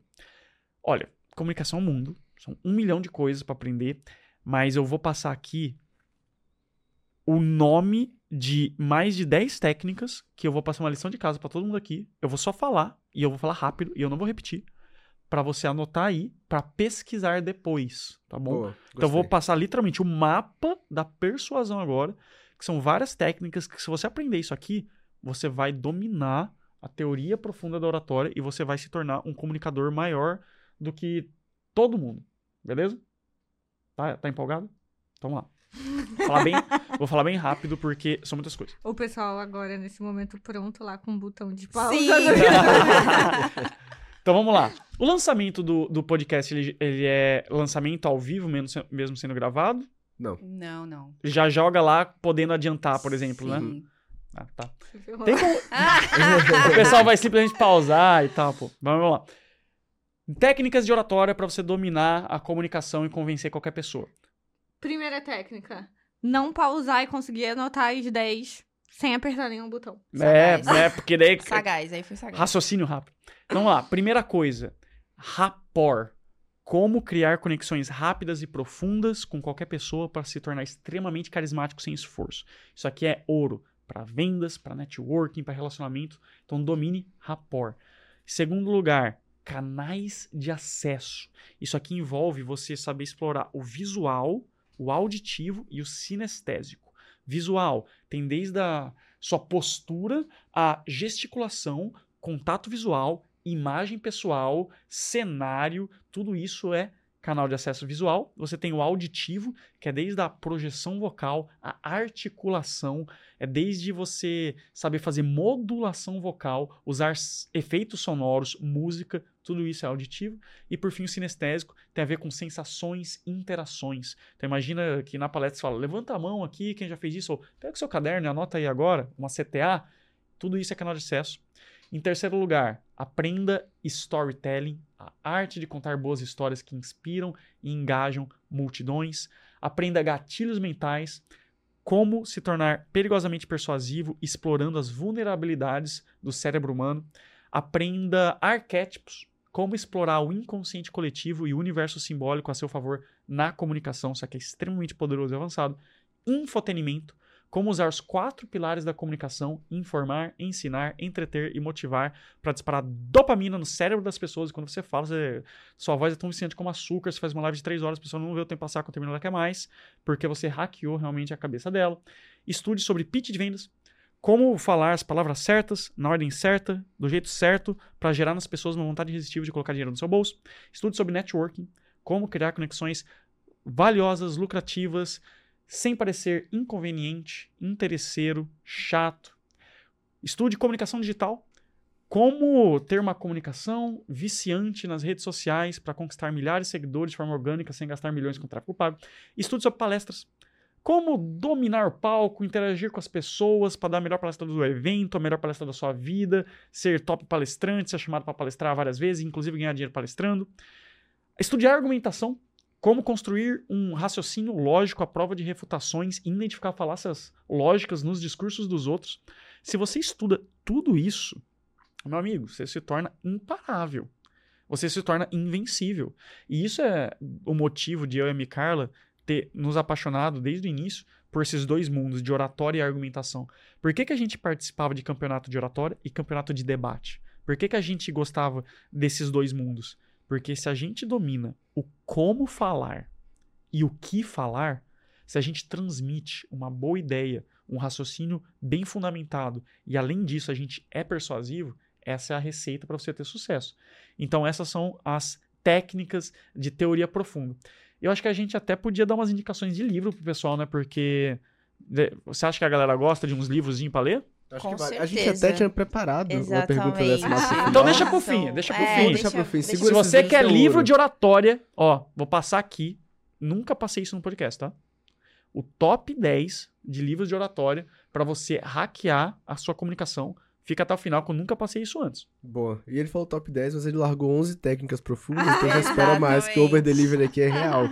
Já deixa o like, porque o podcast tá incrível. E vamos seguir nas técnicas Vamos. do 3x3? Terceiro ponto, então, da tríade da oratória é a tal da prática constante. A gente falou muito de vencer o nervosismo, a gente falou de técnicas como respiração diafragmática, visualização positiva, controlar os pensamentos, que a Micarla falou, várias coisas. Mas tem uma coisa que ela é crucial para você melhorar sua comunicação e é impossível você melhorar sua oratória sem isso. Que é realmente você praticar, você cair para dentro. Porque senão, não adianta. Olha que eu leio um livro a cada quatro dias. Não adianta você ler todos os livros do mundo sobre oratória e querer ficar bom de comunicação sem falar. Seria igual você querer ser um ótimo nadador. Vamos pegar o exemplo do Marcelo. Marcelo gosta de correr. O Marcelo querer ser o melhor corredor do mundo só lendo livros sobre corrida e nunca indo pra pista. Ia funcionar, Marcelo? Impossível. Com a comunicação é a mesma coisa. Então o que, que você vai fazer? E eu vou ensinar aqui um princípio crucial para você que quer se tornar um bom comunicador. Isso vai melhorar sua vida em todos os aspectos. Nunca negue palco. Nunca negue palco. O que, que é isso?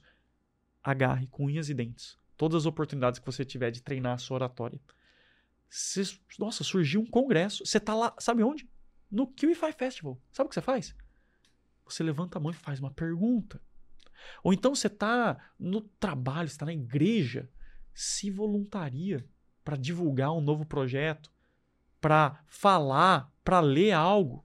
Quando você se coloca intencionalmente nessas situações em que você tem que falar em público, automaticamente você vai conseguir se dessensibilizar, que é você acostumar o seu cérebro com aquela situação para cada vez você melhorar mais.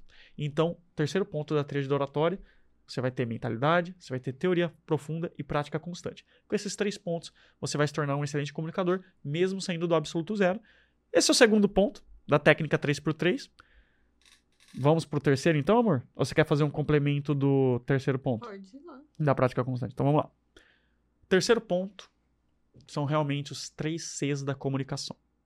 Perceba tudo que a gente já viu até agora. Você que está vendo isso aqui, esse podcast que a gente nunca ensinou a técnica 3x3 antes, então esse podcast está meio que uma masterclass de oratória. A gente tem desde a retórica aristotélica, você já aprendeu sobre ethos, sobre patos e sobre locos. A gente já viu a tríade da oratória, você aprendeu sobre mentalidade, sobre teoria profunda e prática constante. E agora os três Cs da comunicação. Com esses três, e é por isso 3x3, acabou. Parabéns, você vai dominar os palcos. Primeiro ponto da, dos três Cs da comunicação, o primeiro C é clareza. Porque olha só que interessante, não adianta a gente querer que a pessoa compre a gente, que a pessoa se convença, caia na nossa CTA, se ela nem te entendeu, se ela não te compreendeu. Então, o básico do básico é você ser claro. E para você ser claro, tem um tema, né, amor? Muito importante, que se chama dicção. Olha, o, o, o Marcelo e a Carol sabem porque a gente treinou a dicção deles, né? É verdade. Dicção é muito importante. O que, que é dicção? Fala um pouquinho sobre dicção, pessoal, amor. Você que também domina essa técnica. E você quer que eu faça essa técnica? Vai manchar a caneta de batom? Provavelmente. Mas fala lá, pessoal. Existem três técnicas que você pode usar diariamente para você melhorar a sua dicção. A primeira delas é uma que eu gosto muito e particularmente eu faço muito, que é ler em voz. alta. Com o uso das redes sociais, a gente simplesmente esqueceu dessa habilidade. Tem até pessoas que têm muito costume de ler, e a gente já vai indicar alguns livros para vocês, mas a gente simplesmente parou de ler em voz alta. Então eu, durante meu dia a dia, me forço de fato a ler em voz alta, às vezes um post no celular, às vezes o capítulo de um livro. Eu vi uma frase, algo que eu gostei muito, eu falo, amor, olha só que legal que esse livro tá dizendo. Eu vou lá ler em voz alta para ele, porque tudo isso testa o quê? a nossa dicção, a nossa entonação, a nossa habilidade de usar as nossas emoções. O ritmo. Exatamente. Então, olha só, uma técnica só. Ler em voz alta. Ela está disponível para você 24 horas por dia. E olha quantos benefícios a gente trouxe aqui que essa técnica pode fazer por você e muitas vezes você não consegue nem me dizer qual foi a última vez que você leu em voz alta. Então, ela é uma técnica muito importante. A segunda técnica é fazer o uso de trava-línguas. Essa é boa. Ah, você pode passar um para ele. Você acha que eu vou perder essa oportunidade? Ó, a gente vai fazer ao vivo trava-línguas. E você não vai escapar, não. Vou sim. e pra melhorar a dicção. Vocês estão preparados? Agora. I'm ready. Então vamos lá. Vocês querem um básico, um intermediário ou um avançado? Um de cada. então vamos lá. Trocadilho básico. Qual que é a ideia do trocadilho, gente? Isso aqui é para você melhorar a sua articulação. E a ideia é que você decore o trocadilho e você fale três vezes rápido sem errar, tá? Então a gente vai falar uma vez devagar, daí tenta falar três vezes rápido sem errar. Depois vamos ficar uma hora aqui tentando. então vamos lá. Isso aqui você pode testar em casa também. Trava-língua básico. Casa suja, chão sujo. Casa suja, chão sujo. Então vamos lá. Quem quer começar? Eu posso começar. Marcelo, então três Quer vezes. começar? Posso começar, mas pode começar. Vai lá, Três vai lá, vezes rápido. Vai. Ok. Casa suja, chão sujo. Casa suja, chão sujo. Casa suja, chão sujo. Aê, Pô, foi uns 90% aí. Rolou um casa suja. É, mas. é. Pô, esse, foi o, foi o básico, cara, Foi, foi bom. o, foi difícil bom. vai ser. É Agora a vez, a vez da Carol, vai. Esse é o básico? Esse é o básico. Sacanagem. Tem, Sacanagem. tem quatro palavras, gente. Tá. É, é três vezes rápido. Isso. Casa suja, chão sujo. Casa suja, chão sujo. Casa suja, chão sujo. Ah! Agora my você God. que vai começar o intermediário, então. Ah, Você já, tá, você já tá muito boa. Então vamos lá. Três pratos de trigo para três tigres tristes. Esse tinha de ser o difícil, cara. Esse tinha que Não, ser esse é intermediário. Ó, vamos lá, vamos repetir. Três pratos de trigo para três tigres tristes. Hum, ainda bem que é você que vai começar. Tô treinando mentalmente, fazendo a visualização positiva que vai Ó, dar tudo deixa eu certo. fazer visualização Olha, enquanto, positiva. enquanto você faz, ele faz visualização e respiração ali ao mesmo tempo. Três pratos de tir... Três pratos de tigres tigre para, para três, três trigos trigos tristes. Mas seria um trava-línguas, vai dizer. É o inverso. Seria, seria. Tá, errei. Falhei miseravelmente. Vai, Vai Marcelo. você. Tá. Respira, Deixa eu- deixa eu faz qual- visualização qual é o. O, o texto é três pratos de trigo pra três tigres Tristes. tristes. Mano, eu tô, no- eu tô errando no lento. Mas vamos lá, vamos lá, que a hora, a hora da verdade é essa. Três pratos de trigo pra três tigres tristes. Três pratos de trigo pra três tigres tristes. Três pratos de trigo pra três tigres tristes. Uau! Let's go! Let's Ele, go! ele não soltou, ele não soltou o clássico Trigs. Gente, até acaba- fechei o olho aqui pra respirar. Falei, agora, bro. Ele acabou de provar na prática que a visualização positiva a Olha respiração aí. funcionam. Olha aí. Olha lá, olha lá. Sacanagem, não deu tempo de eu fazer visualização. Já Vai comecei com o aí pra intermediário. gente te falar o difícil. Manda o Tá. difícil que esse tá fácil. Ó, o difícil eu vou ter que pegar aqui, porque o difícil eu nem sei decorado, de tão difícil. Mano, Mas daí você vai poder fazer len- lendo. Eu vou dar essa colher de Ah. chá. Ok, você ok. faz lendo, mas tem que falar rápido. Fez sua visualização positiva? Eu nem sei qual É, que eu é, como eu vou visualizar. Tá, vou visualizar que vai dar tudo certo. Então vamos lá. Esse trava-língua, ele é avançado. Se você conseguir falar esse trava-língua três vezes sem errar, você vai ser um mestre da oratória. Uh, Tá bom? Então vamos lá. Num ninho de mafagafos, há sete mafagafinhos. Quando a mafagafa gafa, gafam os sete mafagafinhos. Quem os der- Desma- desmafagafizá-los, um bom desmafagafizador será. Tá, mas isso rápido? A casa Rápido. caiu grande já. Mas você vai poder ler. Você vai Tá. poder ler. Vamos, vai lá. Vamos dar, A gente vamos confia em vocês. Vocês são alunos nossos, gente. Não me faça satisfeito. O que é mafagafos? É inventado, mas seria um bicho. Ah, ok, ok. Eu fico pensando que é um pássaro, né? Sei lá. Vamos lá. No ninho de mafagafos, há sete mafagafinhos. Quando a mafagafa gafa, gafam os sete mafagafinhos. Quem os desmafagafitizá-los, um bom desmagafitizador será. Tem esse T aí mesmo? Foi quase. Mas foi quase. Foi quase, foi quase. Agora, agora vamos fazer assim, em vez de repetir três vezes, vamos fazer só uma, só que fala bem rápido. Vai. Tá, peraí. Desmafagafi. Fi. Ah, é Fi. não é ti. Tá. No ninho de mafagafos, há sete mafagafinhos. Quando a mafagafa gafa, gafam os sete mafagafinhos. Quem os desma... Ah, caramba, Acontece, tá acontece. falando, Caramba, Faz assim, faz assim, Não. faz assim. Deixa o Marcelo enquanto você faz visualização positiva. Vai, daí você pra vai voltar provar que Não, aí eu triunfante. quero um outro mais difícil. Mais difícil que é, esse? ué. Tem, pior que tem. Bah. Mas daí a gente não termina o podcast. É. Vai, Marcelo. Desmafagafizador. Isso. Uh, desmafa... Desmafagafizá-los. Ok. Ó, ele foi esperto, ele treinou as palavras difíceis antes. Isso é um hack. No ninho de mafagafos, há sete mafagafinhos. Quando a mafagafa gafa, gafam os sete mafagafinhos. Quem os desmafagaz... eu tava confiante, eu tava confiante, mas... Começou bem. Quem os desmafagafizá-los, um bom desfama- desfagafizador. Desmafag... Oh my god. God damn. Você que tá em Jesus. casa, você consegue esse trava-língua? Comenta aqui no YouTube ou no Instagram. conseguiu. Se você tá vendo isso no corte do Instagram, se tá vendo isso no YouTube, comenta se você conseguiu esse trava-língua e se você conhece um trava-língua mais difícil, compartilha aqui que talvez a gente faça um Reels, alguma coisa Perfeito. fazendo, Boa, gostei, né? gostei desse exercício. Agora, tem uma terceira técnica de dicção, né, amor? Que assim, se você juntar a técnica de ler em voz alta dos trava-línguas com essa que a gente vai falar agora, você vai se tornar o rei da dicção.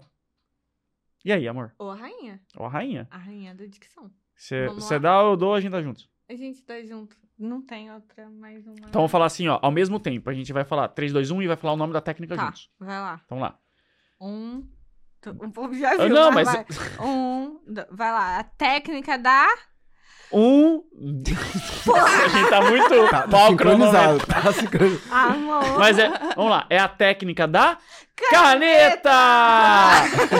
Vamos. que a gente Pode também. ser com gloss? Olha, boa Pode. ideia. Técnica, Ou a técnica do Gente. batom. técnica do. Você tem o seu batom aí? Tá lá na bolsa. Tem como alguém da produção de repente pegar o batom da Micarla? Ó, é porque daí. Vamos fazer assim? Vamos esquecer, ó. Esquece rewind. Não existe mais técnica da caneta. Vamos inventar a nova técnica. É a técnica do batom. É, quando eu tava treinando a Carol no QI Festival, a gente não achou caneta de jeito nenhum. Aí eu abri minha bolsa tem um batom. Foi o batom. É verdade. Aham. Faça. Com então batom. pronto, porque o que, que é legal? Porque a técnica da caneta, o pessoal já sabe, já viralizou várias vezes. Agora, técnica do batom para você se tornar o rei da dicção. O rei não, a rainha. A porque rainha. é o rei batom. também. Porque pega o O, da o mulher. rei faz na caneta. Exato. Tá batom garoto contratando vocês, propaganda. Olha, boa ideia. Imagina. Técnica do batom. Pô, sacada, hein? A técnica- Publi de milhões. Publi de milhões. Publi de Ô, milhões. mas eu vou querer meu royalties. Se contratar, eu vou cobrar. Droga, ele sabe É- que é- é royalties. Aí eu sempre falo pro pessoal, você vai querer os royalties? Aí o pessoal, Quê? não, não quero não. Aí eu, putz, ele foi mais esperto. Então vamos lá. O que, que é essa técnica? Então eu vou fazer com a caneta. Micarla vai fazer com o batom. E a Carol também. Carol com o gloss. E você com. Protetor labial. Isso aí, ó. Olha só, cada um com um negócio. Vamos lá, gente. Eu explico, você explica. Pode explicar. Então vamos lá. Técnica da caneta. Essa técnica ela é mais antiga que andar para trás. Inclusive tem relatos em que oradores gregos eles faziam com pedra na boca. É claro que a pedra vai machucar, não precisa fazer não com pedra. Mas é uma pedra. coisa que é, é muito antiga de colocar um objeto na boca pra te forçar a articular bem as palavras e melhorar quando você tira. Então vamos lá. Isso aqui você pode fazer sempre antes de um grande momento seu, seja uma palestra que você vai dar, seja uma entrevista, seja qualquer coisa, uma reunião. Você quer ir muito bem, você quer melhorar sua dicção de forma automática e quase mágica. O que, que você vai fazer? Essa técnica. Você vai pegar essa caneta. Ou Dior, né? Essa é Dior? É, por isso que a técnica é de milhões. Eu vou usar É, um batom da só Dior funciona aqui, se for um batom da Dior. Brincadeira. então, ó, você vai pegar, colocar na boca assim, vamos lá todo mundo. Ó, é assim, de frente, não é de lado. É de frente, porque de lado pode causar lesão, tá bom? Inclusive, as fonoaudiólogas odeiam quando eu ensino isso. É, Sério? É. Por quê? Uma vez. Tá, tá Eu já, tirando eu já vi uma fono falar mal disso. Uma vez me cancelaram. Eu fui cancelado pelas fonos. O que que aconteceu? Eu ensinei, né? Técnica da caneta, normal, pá, viralizou. Aí o pessoal, chegou uma fono, chegou assim, nesse vídeo, aí comentou. Absurdo! Eu tenho mais de 30 anos de profissão! Essa técnica, ela é antiquada! Ela é ultrapassada! Chegou assim. Técnicas melhores. Aí eu fui lá e eu comentei. Respondi esse comentário, cheguei assim e falei: Nossa, conta pra gente qual é a técnica atualizada. Aí ela respondeu. Ela mandou assim: Ah! Aí você já quer demais! Pô, mano, eu não assim? superei essa até agora. A mulher veio falar que a minha técnica era ultrapassada e não apresentou outra. Sacanagem. Mas essa aqui, Perdeu uma ótima oportunidade de fazer vendas. pois é. Exato. Verdade. E aí o que, que eu fiz? Eu fixei o comentário, porque gatilho mental da polarização, né? Daí o pessoal já ia, já discordava dela, ou já concordava, e daí comentava, No final das viralizava. contas, quem fez, quem fez vendas foi você. Exatamente. Se ela soubesse o mínimo de marketing digital, ela tinha deletado o comentário no momento que eu fixei. Sim. Vamos lá. Pega a caneta, então, põe na boca de frente, Ou batom. ou o batom. Aí o que, que você vai falar? De 1 a 12, e depois os meses do ano se esforçando para ser compreendido. Eu, o Marcelo e a Carol já são experts, porque a gente treinou eles várias vezes com essa técnica. Mas a gente vai fazer juntos, tá bom? Todo mundo. Ok. 1 a 12 meses do ano, tá? Então quando eu falar já. 1, 2, 3 e.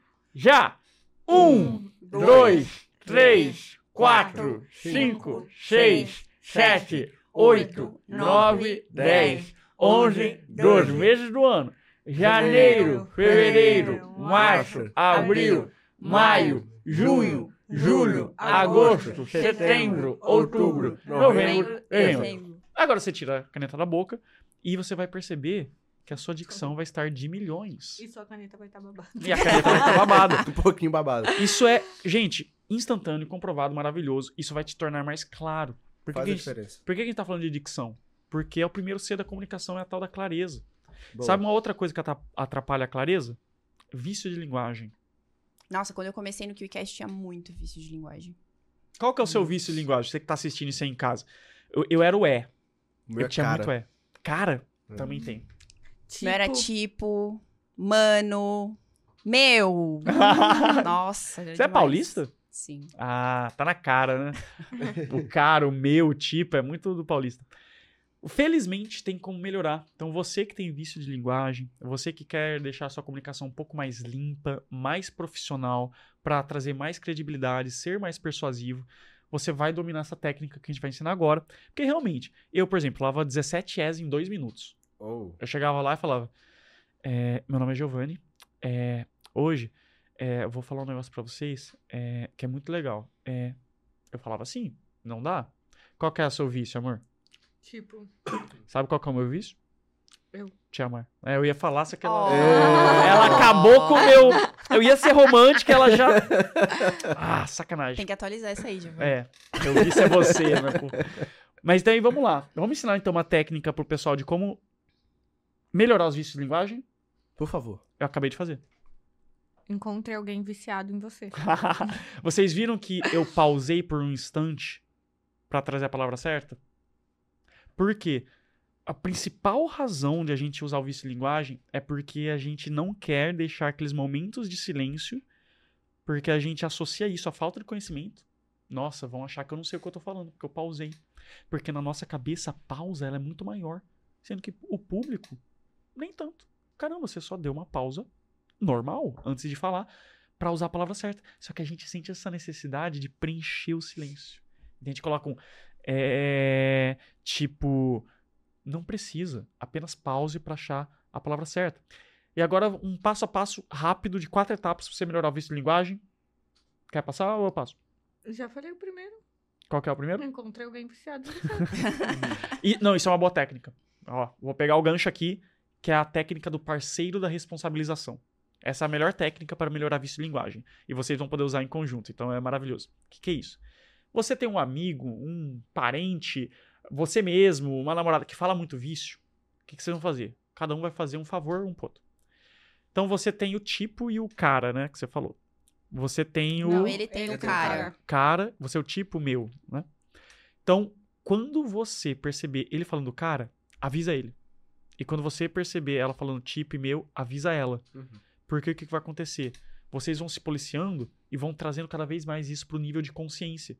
A gente fala muito vício de linguagem porque a gente não tá vendo o que a gente tá falando. Passa batido. É inconsciente. Agora, quando ele falar cara, e daí a Carol fala assim: opa, ó, você falou cara. Ele vai falar: nossa, caraca, nem percebi.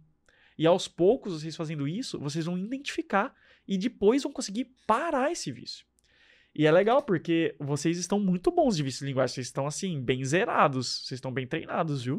Ah, é? É, a Que gente bom. não notou muitos aqui, não. É, Mas a gente se esforça. Seus assistindo professores os de oratória são muito bons, viu? Aparentemente. Mas você falou de clareza. Clareza é o primeiro C. Ah, A ainda faltam ainda dois tá. Cs. Ah, beleza. Qual que é o segundo C? O segundo C a gente até já falou bastante dele. Mas você deu os quatro passos? Ah, É verdade. vamos lá. É verdade. Quatro passos. Primeiro passo, tomar consciência desse vício. Para isso, ouça seus áudios de WhatsApp, veja seus vídeos, encontre um parceiro de responsabilização. Número dois, você vai falar o vício e vai se arrepender, normal. Pode acontecer aqui no meio desse podcast, alguém falar um vício, eita, acabei de falar, normal, isso vai acontecer, é saudável, inclusive. Terceiro passo, você vai conseguir brecar o vício na garganta. Você tá prestes a falar o cara, por exemplo, e você segura, e você vai perceber que você segurou, e daí você vai dar uma micro comemorada. Esse é o passo 3 e o passo 4. É depois de várias vezes você falar e se arrepender, brecar e comemorar, aí você vai conseguir eliminar esse vício da sua linguagem. Hoje, por exemplo, eu não fico mais pensando, eita, eu ia falar é, e eu pausei. Não, simplesmente saiu. Eu liberei meu inconsciente para pensar em outras coisas. Então é possível, se eu conseguir parar de falar 17 reais em 2 minutos, qualquer um consegue, só usar esse passo a passo que a gente falou. Acho que mais uma técnica importante para clareza para a gente passar é uma técnica que muita gente comete esse erro, mas assim, muita mesmo. E muita gente acha que, inclusive, usar essa técnica é um defeito. É mesmo? Qual Quer técnica saber que é? qual é? Tô curioso. Arrasta pra cima. Clica no link. É a expressividade na nossa face. O que, que aconteceu com a pressividade? Que ela virou ex. Ex- Nossa! Ele, Participou do campeonato. ele tá se esforçando hoje, né? Ele Oh, tá eu gostei, eu gostei, esforçado. eu gostei. Que pena que a gente não pode falar o outro. É, já tava tipo. An- Antes de começar o podcast, a gente falou um, um- um Um trocadilho, trocadilho. muito foda, mas que a gente não pode Tá repetir ao vivo. proibido. É. Ele tá proibido. Não vou nem falar pra comentar. É, eu, eu ia deixar metade aqui da palavra, O, troca- Não, trocadilho não, proibido. o trocadilho proibido. Nossa, isso vai dar uma fofocaiada. Não, que nada, o pessoal já, já esqueceu. Já esqueceu. Ó, Mas dizer- olha só. Que engraçado, né? Muita gente acha que você ser uma pessoa muito expressiva é algo ruim. E aí o que acontece? Às vezes a pessoa até tá melhorando ali a comunicação dela, se comunicando de uma forma legal, só que aí ela sobe em cima do palco e o que que acontece? As expressões faciais dela não estão condizentes com a mensagem. E isso causa uma confusão muito grande em quem tá te assistindo. Então, por exemplo, a gente falou aqui do trocadilho. Ah, que o Giovanni contou um trocadilho antes. Imagina se eu falasse assim, ah, ele contou um trocadilho antes daqui de começar e tudo mais. E foi bem engraçado. Pô, bem foi- engraçado mesmo. Foi muito engraçado. Foi mesmo. Foi. Foi Eu muito juro. Uhum. Entende? Não faz sentido. Então, testar mesmo. E esse exercício a gente fez com eles também. É verdade. Sim. Das De caretas. expressões ah, das faciais. caretas, É, a careta. Por que, que a gente faz a técnica da careta? Que é você, pra quem não sabe, né? Técnica da careta, a gente aprende isso no teatro. É você, por exemplo, vai no banheiro, não precisa estar fazendo na frente dos outros. Mas é você exagerar nas expressões faciais, fazendo muitas caretas, porque você vai acordar os músculos do cérebro e você vai conseguir passar emoções de forma mais fácil. Porque a gente só emociona por meio das expressões faciais. Imagina eu falar, tô muito feliz. Ou fala assim, tô muito triste a expressão facial que vai ser crucial para passar essa emoção. E tem gente que é inexpressiva. Então a técnica das caretas ajuda você a ganhar expressividade. E de fato, um dos problemas de dicção é que a galera não consegue articular bem, pronunciar bem, movimentar bastante os músculos da face. Então, muita uma questão de dicção, até de a gente falar para fazer a técnica da caneta, é que para muitas pessoas, só na técnica da caneta que ela vai se forçar a mexer o lábio dela. Tem gente que na hora que tá falando com você, não tá conversando com você, ela não presta atenção que ela não tá movimentando os lábios dela. Isso dificulta que o outro consiga compreender melhor a sua mensagem. Então, sempre esteja fazendo caretas mesmo, principalmente na parte da boca, para que a sua ideia ela fique mais clara. Boa. Vamos pro terceiro C? Sim. Vamos lá. O primeiro foi clareza, o segundo foi? Ih, a gente não falou o segundo. Tá querendo deixar conteúdo na mesa? Só o conteúdo pago, né? Pra você ter acesso. Eu espero que as pessoas estejam anotando, É né? verdade, porque, porque tá dicas estão sendo dadas Oh aqui, God. ó, em, em passo a passo. Verdades Boa. estão sendo ditas. É. Então, gente, segundo C da comunicação nada mais é do que a confiança. Que é você realmente conseguir perder o tal nervosismo que a gente tanto falou e passar segurança na sua voz. Como eu já falei, né, junto com a Micarla, como perder o nervosismo, agora eu vou falar como passar confiança na sua voz. Boa. Como que você consegue realmente ter uma postura confiante? Tá preparado para esse hack? Então, vamos lá. Esse é o maior segredo de linguagem corporal que existe. É muito simples e se você dominar isso, você vai se tornar o Harvey Specter. Você vai se tornar hiper persuasivo, igual o pessoal do Sults. Sabe o que, que é? Uhum. Sim. Ocupe espaço. Todo mundo. O que, que é ocupar espaço? Quando a gente tá tímido, quando a gente tá meio que nervoso, o que, que a gente faz? A gente tende naturalmente a se encolher. Então, ó, o ombro pra frente, a postura corcunda, a cabeça cabisbaixa, falando baixo. E o que que acontece? Isso é uma postura que é associada à submissão, à subserviência. Então a pessoa que te vê assim, vai falar: "Ai, esse cara, essa mulher não tem confiança, ela não manja, ela não tem resultado, ela não sabe do que ela tá falando". Agora, se você tem uma postura que ocupa espaço, e o que que é isso? Postura ereta, ombros para trás, o peito aberto, a cabeça reta, mantendo o contato visual e fazendo gestos expansivos, tudo isso vai ser associado a uma postura confiante. Cara, você quer uma aula de linguagem corporal? Assiste o primeiro episódio de Sults no mudo. Sabe o primeiro episódio de Sults? Pega lá, vê como é que é o Harvey Specter, como é que é a Jessica Pearson, como que eles entram no ambiente, como que eles se portam no ambiente e pode perceber a postura deles É, de fato, eles ocupam o espaço. Uau. E transmite confiança. Então é tipo o Cristiano Ronaldo quando ele vai cobrar falta, ele não fica lá com as pernas assim, ele tá ocupando espaço para aumentar a confiança dele. Isso é um hack para você ficar mais confiante automaticamente. Vamos então para o terceiro C? Então, recapitulando, clareza, Clareza. Confiança. confiança, Confiança. e E antes da gente ir pro terceiro C, olha tudo que a gente já aprendeu até agora.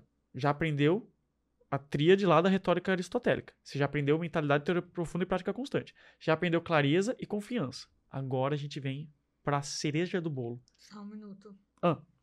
Antes disso, tem mais uma técnica de confiança. Fala. Que muita gente, inclusive hoje no digital, tem batido cada vez mais contra, por incrível que pareça. É mesmo? É a técnica que os grandes players não querem que você saiba? Não só não querem que você Aquela saiba, copy, né? não só não querem que você saiba, como dizem pra você fazer o contrário.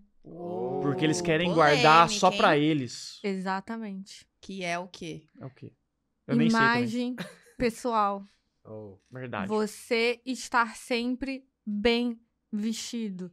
Estar com um bom perfume, com a- no caso das mulheres, com seu cabelo aseado, com a sua maquiagem em dia, com a sua roupa e as cores condizentes com a sua mensagem. E cada vez mais tem pessoas dentro do marketing querendo pregar que isso não é importante. É só você pode- colocar uma camiseta preta e tá tudo bem. É só colocar uma camiseta preta, uma calça jeans e subir no palco como se a imagem pessoal ela não estivesse de acordo ou ela não influenciasse na sua autoridade. Só que ela influencia sim. Lembra do que a gente falou da primeira impressão que a gente tem das pessoas? A sua imagem pessoal, ela tá 100% ligada a essa primeira impressão. Então, se você hoje não às vezes está começando no digital e você vai para os lugares e você não tá arrumado, você não tá bem asseado, você não vai ser bem visto. Ai, Micarla, mas é uma pessoa muito grande que tá falando isso para mim. Não é porque essa pessoa mentiu para você que eu vou mentir também. Entende? Então, olha só, todos aqui dessa mesa, nós estamos arrumados, estamos bem asseados, de acordo com o acordo, ambiente, com a mensagem que a gente quer passar. Então, quando a gente se arruma e a gente se olha no espelho e a gente tem uma autoimagem confiante, a nossa comunicação também fica automaticamente mais confiante. Isso é um trocadilho, hein? É um trava-língua. Uma autoimagem altamente autoconfiante Autoimagem altamente autoconfiante. Curtiu? Eu ah, falei... é fácil. é, seria o do básico, né? Inclusive, tem uma frase que o Giovanni gosta muito de citar, né? É, o que acontece? Vou até falar porque ela viralizou várias vezes, vai que. Não, mas falando sério, eu, minha vida mudou depois que eu comecei a prestar atenção em imagem pessoal. Porque eu tinha uma impressão que eu sabia me vestir. Eu tinha a impressão de que eu era tinha bom gosto sendo que nada substitui o acompanhamento de um profissional, realmente. Depois que eu contratei um styling e realmente você entende qual que é a sua proporção corporal. Ah, eu sou triângulo invertido, então eu tenho ombros largos e pernas finas. Ah, eu sou uma pessoa que tem um estilo clássico, tem um estilo um pouco moderno e um pouquinho de dramático às vezes. Então eu sei o meu estilo pessoal. E aí você começa a intencionalmente montar um guarda-roupa que transmita isso com coerência, aí você está em outro nível de persuasão. Então, uma coisa simples. Como eu sou triângulo invertido, se é, é mais, digamos, esteticamente aesthetic, né? É mais aesthetic se eu uso cores escuras em cima e cores claras embaixo. ah, tô, canal de acesso visual, gente. Conceito, então, ó, cores escuras em cima, porque a cor preta, ela comprime, e cores claras embaixo, porque a cor clara expande. E daí eu fico mais proporcional. Agora, se eu fico claro em cima e escuro embaixo, eu tô expandindo que já é grande, comprimindo que já é pequeno, daí eu fico parecendo um sorvete. Eu Isso é fico... é muito legal, são conhecimentos incríveis que só nos ajudam a melhorar a nossa confiança, de fato. E Inclusive, tem... Hum. entrando em um pouco nessa. Você falou da persuasão. E você tá muito elegante, ah, inclusive. Muito obrigada. Viu? Você também. Vocês estão absurdamente elegantes. Percebe-se que você é aluna da Micaela, né? Porque tá um absurdo de elegante. Olha só, inclusive você falou da persuasão. Ah, eu sei que vocês dois são mestres nisso, tanto na comunicação quanto na, na forma de se vestir, de se posicionar estrategicamente no digital. E eu queria também, já que a gente já tá tendo aulas e aulas aqui sobre comunicação, técnicas, entre outras coisas coisas relacionadas à oratória, eu queria entender dos alunos, dos mais de 10 mil alunos que vocês têm. Com certeza, a maioria deles, ou boa parte deles, são produtores digitais que querem se posicionar ou aprender a se posicionar para vender através de suas redes sociais. E quando a gente pensa em vender através das redes sociais, uma estratégia de vendas é o lançamento, e no lançamento tem a fase do pitch. E para isso, você precisa estar tá com a comunicação muito bem alinhada, precisa ter todos esses elementos que vocês trouxeram aqui pra gente, muito bem ali na ponta da língua. E eu queria saber se vocês conseguem trazer pra gente uma mini aula aqui de como criar essa comunicação persuasiva, porque ali no pitch você tem que trazer todo, tudo isso que vocês ensinaram e fazer com que as pessoas se conectem com o que você está falando, para na hora que ele for abrir o carrinho e fazer o pitch, ele consiga vender. Então, seria interessante vocês trazerem pontos essenciais da comunicação persuasiva para um pitch de venda de lançamento, por exemplo. Top. Vamos fazer um bate-bola? Eu dou um, uma técnica, você dá outra. Assim vai? Vamos lá? Pitch de vendas. Primeira coisa. Gente, já sentou aqui no, na cadeira do KeerCast? Pessoas com muito mais conhecimento de copy do que eu, que já ensinaram exatamente o script para vocês. Vocês já sabem que você vai fazer a super promessa, e daí você vai falar plausibilidade, aí você vai falar história de criação, aí você vai dar conteúdo, aí você vai usar o gatilho mental da razão, falar que não tem tempo para você passar tudo, aí você vai falar os entregáveis, focando nos benefícios, aí você vai falar os bônus, tanto escassos como gerais, aí você vai fazer uma ancoragem, preço, forma de pagamento, garantia, fechamento, quebras de objeção, gatilhos mentais. Então, essa parte já tem vários outros episódios aqui que vocês podem consultar. O que talvez não tenha é como realmente falar isso de um jeito que as pessoas queiram comprar. Boa. Porque no final das contas não é um robô falando, é uma pessoa. E se a pessoa não falar do jeito certo, você pode ter o script melhor do mundo, que não vai converter. Então vamos lá. Como que é um bom pitch? A primeira coisa é você, na sua cabeça, achar o preço justo. Já ouviram essa? Não. Essa eu nunca ouvi. Olha que louco. O que, acontece? Às vezes, a gente acha que está cobrando muito caro. E daí isso vai afetar a nossa linguagem corporal. Você já viu alguém que faz algo tipo assim, ó? Olha, a minha mentoria, ela é 5 mil reais, mas calma que, que dá para parcelar, tá? A gente faz boleto. Não, eu dou até um desconto de 10% aqui para você, tá? Fala o preço. Só que ela tá tão insegura de esse preço ser muito alto que ela já justifica o preço logo e já tá nítido que ela tá desconfortável. E por que que isso acontece? Um dos principais motivos da gente não conseguir cobrar caro tem a ver com mentalidade. É porque a gente tem baixo merecimento. Isso é tão profundo que chega no nível de pessoas não se sentirem legitimadas a ganhar tanto mais dinheiro que os seus pais trabalhando tão menos. Então você imagina, você conviveu numa, num certo clima familiar, numa realidade financeira, talvez com um pouco de escassez, e aí você se auto-sabota, você se auto-limita, você fala assim, não, não é possível, não é justo, não é normal que eu ganhe tanto dinheiro assim e esse dinheiro venha para mim por eu fazer isso aqui. Parece que, que não é certo isso. E a gente tem dificuldade de cobrar caro. Então a primeira coisa é você aumentar o seu nível de merecimento. Depois que isso foi um trabalho que eu e a Micarla tivemos que fazer pra gente. Cara, comecei vendendo mentoria de oratória. Sabe quanto é que era lá no início? Hum. 500 reais. Hoje é 50 mil. Então, por que que mudou de 500 reais para 50 mil? Porque subiu o merecimento. Porque eu comecei a falar, ei, gente, deixa eu falar um negócio sério para vocês. Bilionário tem bastante. Professor foda de oratória, tem não. E se você quer aprender individualmente com o melhor que tem, você vai pagar. Porque eu estudei 13 anos de comunicação. Porque eu fiz dois anos de teatro. Porque eu fiz 5 anos e meio de debate competitivo. Porque eu já fiz mais de 10 cursos de oratória como aluno, mais de 10 cursos de oratória presenciais como professor, inclusive fora do país. Porque eu já ganhei mais de 20 prêmios de debate oratório em três línguas diferentes. Porque eu fui duas vezes orador do ano para Vista Caras. Porque eu ganhei um milhão de seguidores em um ano nas redes sociais. Quando você começa a colocar no papel quanto que vale realmente essa hora individual, você fala, meu amigo, 50 mil reais tá barato. E se você não quiser, tá tudo bem. Tem quem queira. Quando você entende que o preço está justo, aí você finalmente consegue utilizar o gatilho mental do desapego. Porque quando você está desesperado para vender, persuasão, ela serve para vendas, para sedução, para networking, no fundo é a mesma coisa. Qual que é o que que networking, vendas e sedução têm em comum? Persuasão. Então imagina, nos três, tanto networking quanto vendas quanto sedução, se a pessoa está desesperada, isso é pouco convincente. Verdade. Então, você você tá, não, você, você é casado, né, Marcelo? Eu? É. Não, união estável. União estável, tá. Então você tem a sua companheira e a Carol tá pra... Pode noiva. falar? Noiva. Pode falar? Pode. Porque às vezes, né, eu ia falar uma coisa, ninguém sabia, eu pro limão. Então, tá.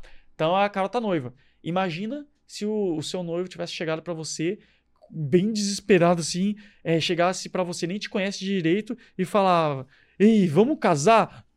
Ei, como assim? Vamos casar? Nem te conheço, maluco. Sai daqui, porque você tá desesperado. Quando você passa essa vibe desesperada pra pessoa, a pessoa não vai querer te ter por perto, não vai querer comprar seu produto. E tem muita gente que, infelizmente, pela realidade financeira, tá tendo meio que vender o almoço para pagar a janta. E daí ela passa essa ideia de que, por favor, me compra. E se o cliente ele entende que e- você precisa do cliente mais do que ele precisa de você, aí ele não vai querer te comprar. Por isso que tem tantos casos de, olha, quando você compra um carrão, as vendas aumentam. Por quê? Porque você talvez se sinta desconfortável de pagar 50 mil reais para mim de mentoria individual se eu tô dirigindo um Uno velho. Você vai falar, não, não vou pagar isso pra esse cara. Agora, se eu tô dirigindo uma Ferrari, você fala, caramba, tá barato. Uhum. Então isso tem a ver com percepção de valor, tem a ver com você acreditar que o preço é justo. Sua vez, amor. Pitch de lançamento, técnica de oratória para convencer e vender milhões. Saber criar uma narrativa envolvente. E agora é a hora de você usar a sua história. Boa parte das pessoas deixa para estruturar um pitch de vendas lindo, maravilhoso com relação à técnica. Só que elas não usam aquela técnica que eu falei no começo do podcast, que é você ter a sua história principal de vida bem desenhada. E quando durante as lives de lançamento que eu vou usar a minha história principal, a mais emocionante, a que mostra que eu saí de um ponto A para um ponto B e que eu realmente sei do que eu estou falando na hora do pitch de vendas. Não é para deixar para primeira live, para segunda live, é para usar na hora do pitch de vendas. Então, muita gente que a gente já treinou, inclusive, para lançamentos, teve um ganho absurdo no lançamento, simplesmente por a gente pegar o script e inserir histórias. Por quê? Porque a pessoa estava tão focada no conteúdo que ela não falava em nenhum momento durante os três dias sobre quem ele era, sobre quem ela era. Então, um ajuste fino de colocar as histórias certas na posição correta muda um lançamento como um todo e aumenta drasticamente o número de vendas. Exatamente. Vocês querem mais uma de pitch? Mais uma para fechar. Então, ó. Técnica de pitch é realmente você ter uma boa gesticulação, uma boa postura, um bom contato visual. Tudo isso parece óbvio, mas a gente tem que salientar do que adianta você querer dar o pitch, aí você está olhando para o chão. Aí você está olhando para o teto. Aí a sua postura não está confiante. Então você tem que dominar o básico de comunicação para não perder o ritmo da fala, saber modular o tom de voz. O que, é modular o tom de voz? É os momentos eu estou falando mais baixo. De repente eu falo mais alto, eu estou falando mais rápido. De repente eu falo devagar. Isso é modulação vocal. Se você não tem modulação vocal, você é monotom, monótono. E eu sei que parece muita coisa, parece várias. Meu Deus, Giovanni, mas é tanta técnica, como que eu vou aprender? E de fato, as, quando você pega tudo isso pela primeira vez, parece um pouco estressante, né? Tanta sobrecarga de conhecimento. Então eu queria saber se podia dar um presente pro pessoal. com certeza. Que a, o que aconteceu? A gente percebeu que muita gente tá nessa estrada de querer melhorar a comunicação, mas nem todo mundo, às vezes, tem um capital inicial para dispor para investir num curso de oratória. E como isso tem a ver com o meu propósito, com o propósito da Micarla, a gente montou um curso gratuito de oratória de mais de 50 horas de duração. Uau. Então é literalmente, ó, tá aqui mais de 50 horas num curso gratuito de oratória para você aprender a perder nervosismo, melhorar a dicção, tirar vício de linguagem, não ser prolixo, aprender sobre vendas, networking, palestras, persuasão, sobre mentalidade, tudo isso num curso sem pagar nada, realmente só para você se transformar e ter resultados na sua vida. Se você quiser, então, esse curso gratuito, eu vou dar um presente, depois a Micarla vai dar outro presente. Inclusive, você podia falar da sua playlist pro pessoal, viu? Que até uma, a Micarla tá com uma playlist famosa aí, mas vamos lá. Tem um curso gratuito lá no meu Instagram. É só você ir no meu direct, arroba elprofessor da oratória, ELP no Instagram é o primeiro que vai aparecer. Você clica nele, vai lá no direct e manda fase 1. Só isso, digita assim, fase 1 no meu direct e daí vai chegar para você esse curso gratuito de oratória. Pode fazer, pode usar e abusar dele que você vai fazer muito proveito. Oh, além legal, de uma cara. mentoria aqui nesse podcast, você vai ganhar um curso gratuito de oratória do El Professor da Oratória. Então, por favor, já deixa o like aí. Porque Tem que respeitar hoje tá esse podcast, hein? Muito bom. E, cara, vocês tocaram num ponto durante a comunicação que foi networking, né? De criar conexões. E essa é uma coisa que eu acho que talvez as pessoas elas não consigam ver o valor real disso. Porque por mais que você tenha uma boa mentalidade, por mais que você tenha uma boa técnica, se você não tiver as pessoas certas ao seu lado, não vai para lugar nenhum, né? Sozinho a pessoa não vai para lugar nenhum. Então a gente tá aqui com especialistas em networking, tem a Micarla que ensina isso e a gente queria aprender um pouco com você. Vamos supor que tem uma pessoa que tá ali você do viu que ela lado. falou só com você, né? Então vou me retirar. Oh, você, por favor? não, brincadeira, que é isso. Mas vamos supor que tem ali um telespectador do outro lado, que ele tá com a mentalidade alinhada, ele tem a técnica alinhada, Só que ele não consegue ir pra frente, talvez porque ele não se conecte com as pessoas certas. Então, quais são as habilidades que eu tenho de desenvolver para que eu possa falar, cara, eu sou bom em networking? A primeira habilidade é conseguir enxergar exatamente o que você quer com clareza. Micarla, como é que eu faço isso? Pode parecer besteira, mas muita gente, quando começa a empreender, não sabe exatamente o que quer. Às vezes, a única coisa que a pessoa quer é ganhar mais dinheiro. Fim, ponto. E aí ela fica tentando focar em vendas, fica tentando focar em produção de conteúdo e ela deixa o networking de lado, que para mim, particularmente, é uma das partes mais importantes do processo. Uhum. Então, logo assim que eu comecei a empreender, eu fiz um exercício muito simples, que a gente usa essa técnica para duas coisas. Então, primeiro eu vou ensinar essa técnica voltada para networking e depois a gente vai ensinar essa mesma técnica voltada para outra coisa. Então, segura aí que é a técnica do caderno, mas como é que eu uso a técnica do caderno voltada para networking?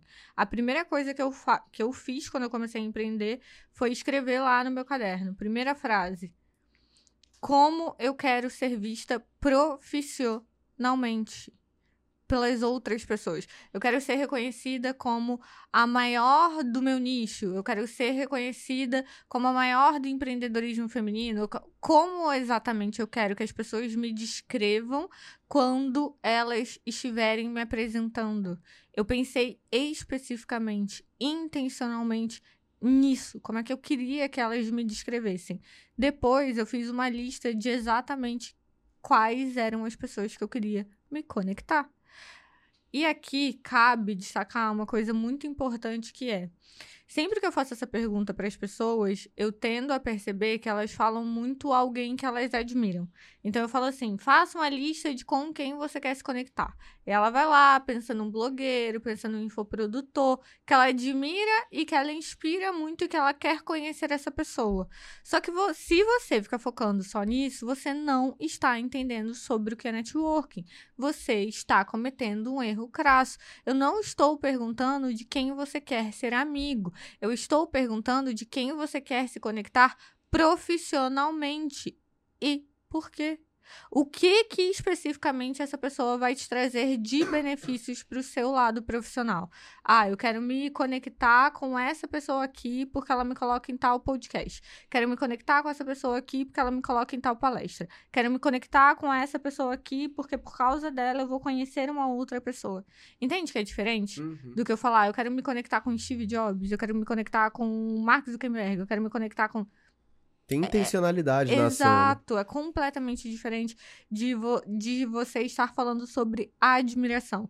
É você estar falando sobre intencionalidade, você saber exatamente quem vai conseguir te levar para o próximo nível no âmbito profissional. Perfeito. E falar, então é exatamente com essas pessoas que eu tenho que me conectar profissionalmente. E aí é uma coisa que eu sempre gosto de deixar clara que amizade e networking são duas coisas completamente diferentes. Só que quando você sabe fazer networking de forma intencional, você sabe se comunicar bem, você sabe usar técnicas de rapport, gatilhos mentais, convencimentos, o seu networking vai ser tão poderoso a ponto de você conseguir transformar ele em uma amizade se você quiser. Se você não quiser, tá tudo certo também. Porque a gente tem que normalizar as relações profissionais como elas são. Uma pergunta muito simples. Você que está assistindo hoje a gente, às vezes você tem uma pessoa que está ali superior a você ainda. Você frequenta a casa dessa pessoa?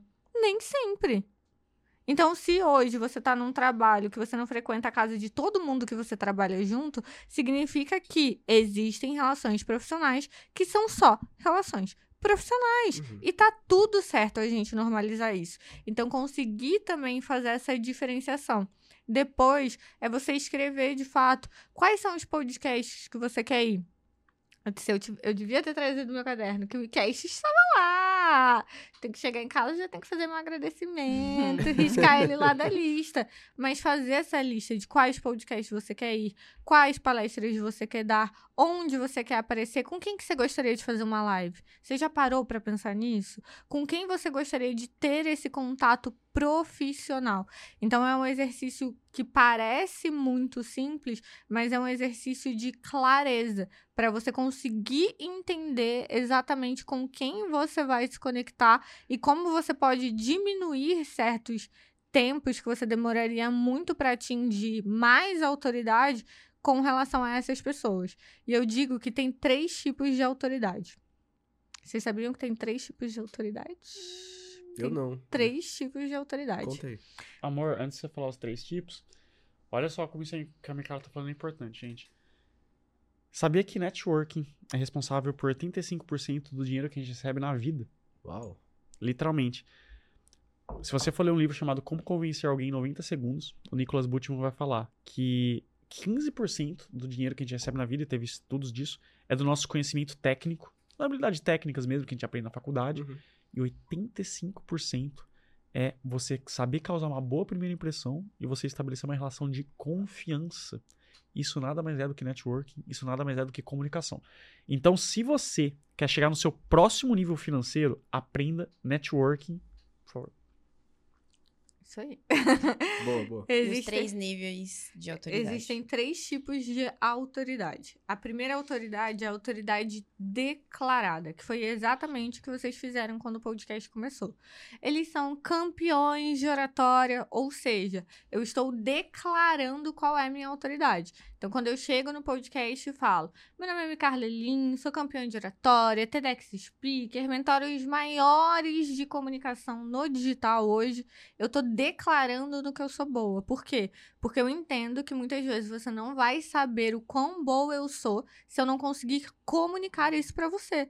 As pessoas, elas não são obrigadas mesmo a saber quem você é. Quem tem que saber comunicar isso de forma eficiente e intencional é você.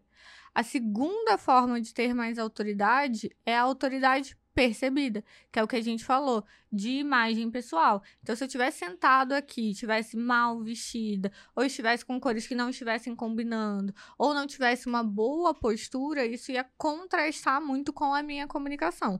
Então, a- entender que a forma como eu me porto e eu me visto, ela influencia na minha percepção de autoridade. Por quê? Porque pessoas que estão mais bem vestidas tendem a serem mais vistas como autoridade, Uhum. porque elas chamam mais atenção. E quem é inseguro não quer chamar a atenção. E o terceiro tipo de autoridade é a autoridade transferida, que é onde a gente entra no networking, que é se eu sou uma pessoa que eu sou bem conectada, que eu estou sempre com pessoas que estão num nível muitas vezes até acima que o meu, o que, que vai acontecer? As pessoas vão transferir a autoridade daquela segunda pessoa para mim. Por quê? Se aquela pessoa é tão boa e ela escolheu a Micarla para andar com ela, é porque ela é tão boa quanto ela. Perfeito. Entende? Então, esse é o poder do networking. É você entender que até a construção de autoridade daquelas pessoas vai ser transferida para você por você estar andando com elas. E isso mostra a importância também do networking por uma outra perspectiva. Se você anda com a pessoa errada, a mesma coisa vai acontecer. Perfeito. Então, é se preocupar de fato com quem você anda, com quem você fala e com quem você faz negócio, porque isso pode impactar de uma forma muito positiva ou muito negativa para sua carreira. Ambiência, Legal. né? E tem o jeito certo e o jeito errado de fazer networking. Conta pra gente. Você quer saber o jeito certo e o jeito errado de fazer networking? O jeito Por errado, favor. que o jeito certo a gente aprendeu. Então, qual que é o jeito errado de fazer networking? Pagar de fã. Jamais pague de fã. Isso é uma coisa que você não vai ver pessoas falando abertamente. Por quê? Porque a galera no fundo gosta quando chegam batendo foto tudo mais. Mas vamos ser bem sinceros. Não tem um artista que goste de fã. O fã, na verdade, é um motivo de preocupação. Quem matou o John Lennon? Então as pessoas se preocupam com fã. Porque tem muito fã que é louco. E daí você quer fazer networking com aquele grande player, com aquele grande palestrante, com aquele bilionário. Aí você vai lá. Ai, nossa, eu amo você, meu Deus, tira uma foto comigo, vamos tirar uma foto junto, por favor. Ah, meu Deus. ah. Já era, meu amigo. Você queimou o network. Você pegou o network, ó, você fez isso aqui, ó, com o seu network, ó. Você rasgou o seu network, ó. Você pegou, você picotou seu network, você jogou Mas o assim. pessoal não vai pedir mais pra tirar foto com a gente desse jeito. Não, vou ensinar o jeito certo. Calma. Ó, rasguei aqui o caderno mágico só pra você perceber a força desse, desse ponto. O que que acontece? Se você chega pra pedir pra tirar foto, automaticamente a pessoa não vai te ver de igual pra igual. Uhum. A pessoa vai te ver como fã, vai te rebaixar. Inferior. Não vai te ver como potencial parceiro, como potencial sócio. Então, qual que é a manha? Não sei se eu ensino. Essa manha é muito poderosa. Ensina, ensina, eles merecem. Você acha que eles merecem? Uhum. É, já deu quanto tempo de podcast? Esse podcast tá longo, viu? Acho que batemos duas horas. A pessoa que assistiu duas horas, acho que ela merece, Ela né? merece. Ela merece. Tá aqui, merece. Qual que é o podcast mais longo da QFI? Não vamos bater hoje. Não, eu, só, eu só tô perguntando por curiosidade. Acho Olha, que eu foi umas acho que três esse horas ano foi três horas. Esse ano. Entendi. Bom, você que assistiu duas horas, você tá legitimado, então, a passar o jeito certo. Boa. Que, que você vai fazer na próxima vez que você quiser tirar foto? Em vez de você chegar, ah, você tira foto pra mim? Você combina com alguém, você passa o celular pra pessoa, aí você vai lá e simplesmente troca uma ideia e faz o seu pitch de elevador. Se você não sabe o que é o pitch de elevador, seu comercial de 30 segundos, é basicamente uma apresentação breve que gera autoridade. Todos os grandes vendedores e líderes, empresários, eles entendem como se vender de um modo rápido. Você vai lá, você cria uma conexão, enquanto isso uma pessoa tá lá, tirando foto de você, depois você posta uma foto de você conversando com a pessoa e tem uma manha mais avançada que você pode fazer também, que é gravar um stories. Então, por exemplo, você pode chegar ali, vamos pegar um player bem Pede- top. Pede autorização pra pessoa. Ah, Óbvio, né? Óbvio Tipo não, assim- Você sabe que não é óbvio. Não, é. Não, também. acon- Olha, eu vou ser bem sincero. Um Ele player do digital, já. um player digital de verdade, se você chega assim, pessoal, tô aqui agora com Micarla Lins gravando um stories, ele tem que saber se virar. Se a pessoa não sabe falar de improviso no stories, ela não é um player do digital, pelo amor de Deus. Mas vamos lá, tô falando, sei lá, com o Thiago Nigro. Tô falando com o Thiago Nigro, cara, meu Deus, o cara é um, um grande player. Então, em vez de eu chegar, tira nota comigo, eu chego assim e falo, Thiago, vamos gravar um stories? E daí, ó, pum, peguei aqui. E outra dica, tá? Não grave direto no Instagram. Porque o Instagram às vezes buga. Já aconteceu isso? Você perdeu um Sim, stories? sim. Pronto. A qualidade é reduzida. Grava na câmera, porque nunca peça pra repetir uma foto ou um stories com o player. Não tem nada mais, assim, de queimar o networking do que.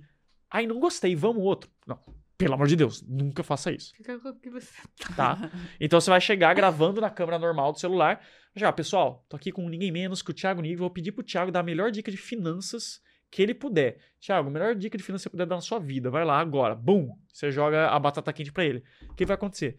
Na cabeça desse player, ele vai te ver como uma autoridade. Ele vai te ver como um player também. Como o cara é desenrolado nos stories. Ele teve a sacada de gerar conteúdo comigo e ainda me colocou na fogueira. Esse, e ainda, olha o benefício disso pra sua audiência. Sua audiência vai te ver lado a lado com aquele grande player abraçado, gerando conteúdo. Isso, em termos de autoridade, a Micaela tá falando de autoridade, isso é ouro. E pra você não falhar no networking, e essa é a, a maior receita pra você ter um networking de sucesso, esse é o maior segredo de todos os tempos, você se conectar com qualquer pessoa. Sabe qual que é? Hum. Here. O que, que você riu? Porque eu já sei o que é. Sabe o que que é rir? São três coisas que você vai fazer: reciprocidade, intencionalidade e rapport. São os três princípios do networking. Reciprocidade, gerar valor. Nunca chegue pedindo algo para alguém, sempre chegue dando. Em segundo lugar, intencionalidade. Para quem não sabe onde quer chegar, qualquer caminho serve. Então, trace um plano estratégico, tenha um roteiro do que, que você vai falar, se prepare. Tudo isso é intencionalidade. Em terceiro lugar, rapport. Domine como se conectar com as pessoas, como ser envolvente, como fazer as perguntas certas, fazer perguntas abertas, como ser naturalmente carismático sem esforço. Tem quatro passos para você ser naturalmente carismático sem esforço. Quer saber? Você quer aprender? se quiser, eu falo. Pode falar. Não tem como você aí. jogar e não falar. É. Ah, eu pergunto se você quer. Se você não quiser, eu não falo. Você você não quer a, ser. gente, a gente quer. Não, porque ah, pode ser que você não queira ser carismático. Se você não quiser ser carismático, se, você- se você quiser ser uma pessoa completamente antipática, que não se conecta com ninguém, que não faz networking, aí eu não falo. Essa pessoa nem tá assistindo o que então vamos lá. Como que você vai se tornar extremamente carismático sem esforço? Se você faz isso, você faz qualquer pessoa gostar de você em menos de 90 segundos. Em primeiro lugar, você vai falar o nome dela.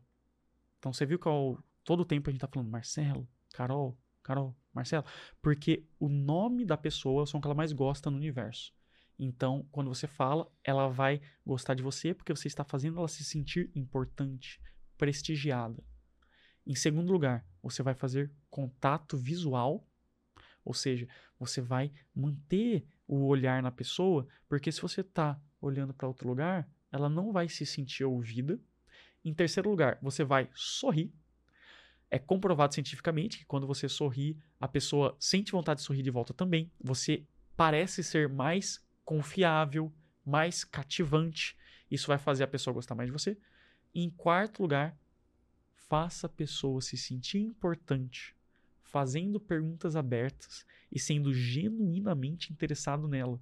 Em vez de você falar com a pessoa querendo se autopromover, querendo falar sobre você, você vai lá e pergunta: Nossa, mas vem cá, me conta, e como é que foi isso? Nossa.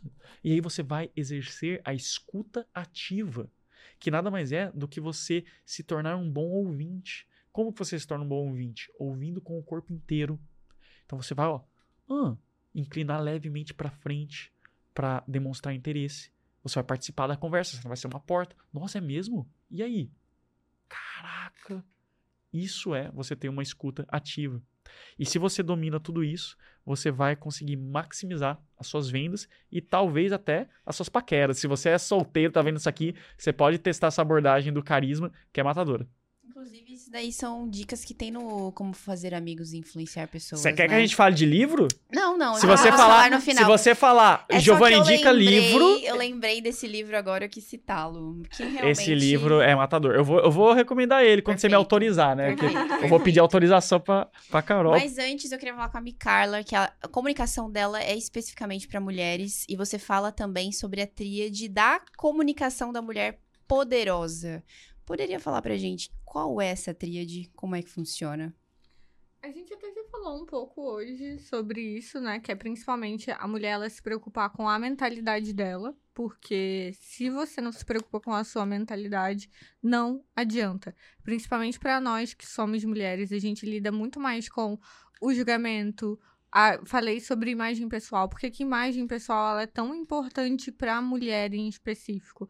Porque quando a gente sobe em cima de um palco, a nossa maquiagem, a nossa roupa, a nossa unha, tudo, além de ser mais visado, é extremamente mais passível à crítica. E aqui eu não tô falando ah, de onde vai vir a crítica, mas é muito mais passível à crítica. A gente olha com olhares muito mais críticos para outras mulheres. Então a gente tem que tomar esse cuidado muito a mais, porque infelizmente a gente é muito mais visada que o normal.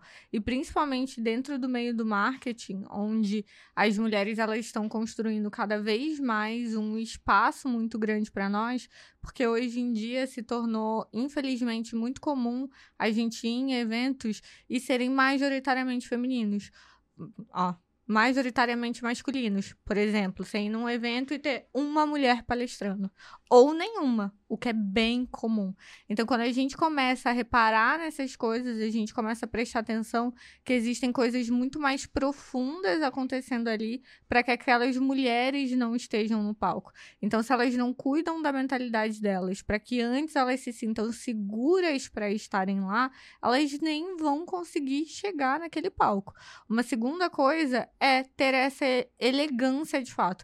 Eu brinco com as minhas alunas sobre a questão de um absurdo de elegante, mas a elegância ela tá na sua forma de se vestir, na sua forma de se portar, na sua forma de se comunicar. E aqui eu não tô falando sobre a que é de um jeito A ou de um jeito B para você ser elegante. Você ter uma comunicação elegante, por exemplo, é você tratar absolutamente todo mundo bem. Sem ressalvas.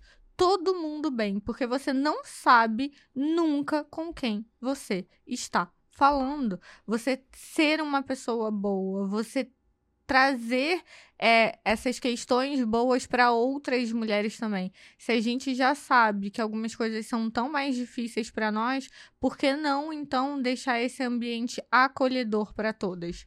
Eu particularmente não acredito que mulheres odeiam mulheres. Eu acredito que nós somos incentivadas a odiar, a odiar outras mulheres para a gente perder tempo. Porque enquanto a gente perde tempo, a gente deixa de conquistar grandes coisas no mundo. E todas nós temos essa capacidade de conquistar coisas grandiosas. Quantas grandes mulheres vocês não entrevistaram que passaram aqui pelo KiwiCast, que conquistaram grandes coisas? Só que constantemente nós somos incentivadas a usarmos nossa comunicação para o mal para falar mal da outra, para fazer fofoca, para falar da vida de quem não interessa. Então, sempre ter uma comunicação elegante para mim é entender que por mais que eu não goste de outra pessoa, por mais que eu discorde de outra pessoa, eu não preciso ferir ela por conta disso. Eu posso continuar vivendo normalmente a minha vida sem ferir quem eu discordo. Então, focar todo o esforço que acontece na minha vida em mim no meu progresso, em como eu posso me tornar uma pessoa melhor.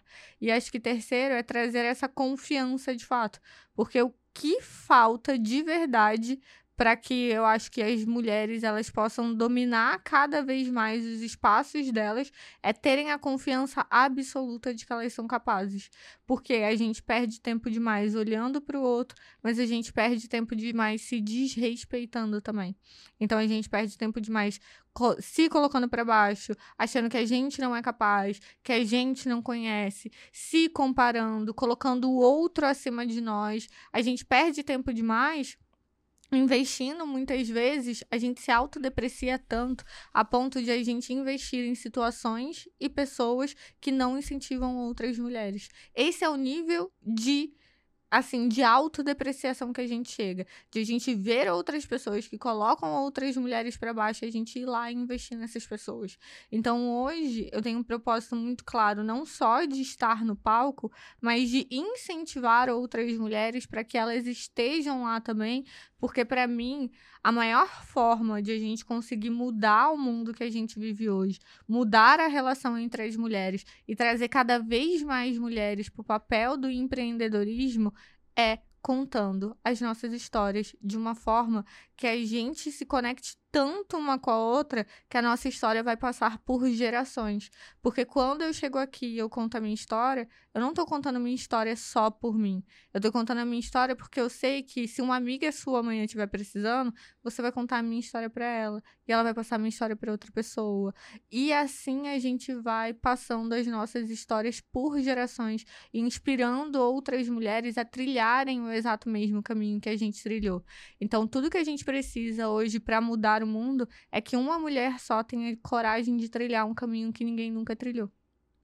Perfeito, Uau. perfeito. Tivemos aulas aqui. Pegaram a visão mulheres. É muito incrível como tudo é sobre mentalidade. Acaba que vocês fazem um trabalho de desbloquear a mentalidade para que todas as outras técnicas e conhecimentos sobre oratória entrem limpo, Perfeito. entrem liso, né?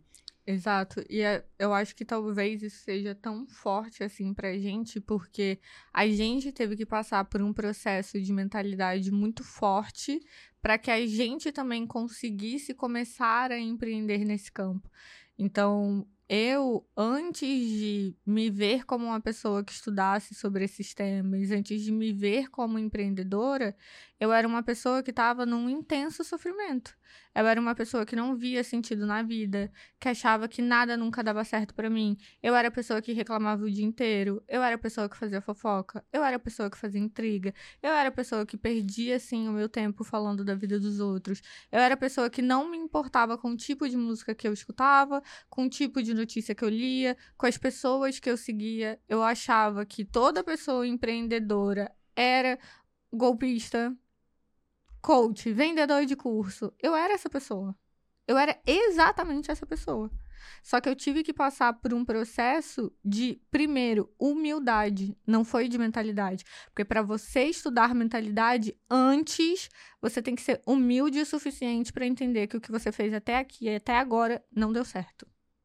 Perfeito. Eu não vou estar disposta a estudar mentalidade se eu não tiver humildade antes de reconhecer que o que eu fiz até aqui não foi o suficiente. Então, o primeiro passo que eu tive que entender foi: as pessoas que eu tanto critico, elas têm algo a me ensinar. Ainda que eu discorde delas. Porque a gente nunca vai concordar 100% com ninguém. Isso é humanamente impossível. Então, a gente querer projetar no outro que o outro seja perfeito e que ele seja igual a todas as nossas idealizações e as nossas crenças é loucura. É loucura a gente fazer isso com o outro. Então, a primeira coisa que você tem que entender é que você vai discordar de mim. Você vai, eu te dou 100% de certeza que em algum momento você vai discordar de mim. E eu te incentivo que você me discorde. Porque enquanto você estiver discordando de mim, isso significa que eu e você, duas mulheres, ainda estamos tendo o direito de discordar. E para nós duas, discordar é um direito. Um direito que há 100 anos atrás a gente não tinha. Então eu recomendo que você discorde de mim, porque antes nem o direito a discordar você tinha. Então quando a gente começa a perceber esse tipo de coisa e começa a entender que até o ato de discordar é um motivo de agradecer, porque eu podia estar numa situação completamente diferente em que eu não podia nem expressar a minha opinião, eu começo a entender que a comunicação é muito mais importante do que só regra de oratória. E aqui a gente dá um monte de regras, de técnicas de oratória que são, assim, extremamente importantes. Mas se você não entender o porquê e para que você vai usar elas, nada disso vai adiantar. Então lá atrás, eu de fato me vi num limbo muito profundo de depressão, em que era tão pesado para mim tudo que estava acontecendo que eu tentei tirar a minha vida não uma, não duas. Eu tentei tirar minha vida três vezes. E hoje, quando as pessoas falam assim, ai, me eu acho que é impossível fazer um seis em sete, eu acho que é impossível faturar sete dígitos, eu acho que é impossível eu tirar minha família dessa situação e me tornar multimilionário, eu acho que é impossível eu ter uma vida melhor da que eu tenho hoje. Eu me lembro do estado em que eu estava, em que eu já tinha desistido completamente da vida, já tinha desistido completamente de tudo e que eu fui salva por Deus. E ali eu entendi que milagres existem sim, porque a minha vida e o fato de eu estar sendo salva naquele momento já era um milagre para mim. Então, naquele dia foi quebrado para mim a palavra impossível. Pode ser desafiador, pode ser que o processo ele seja um pouco mais demorado, mas impossível não existe. Porque falar de impossível para mim é falar que não era nem para eu estar tá aqui sentada nessa mesa hoje conversando com vocês. Isso sim era impossível. Eu estar viva era impossível.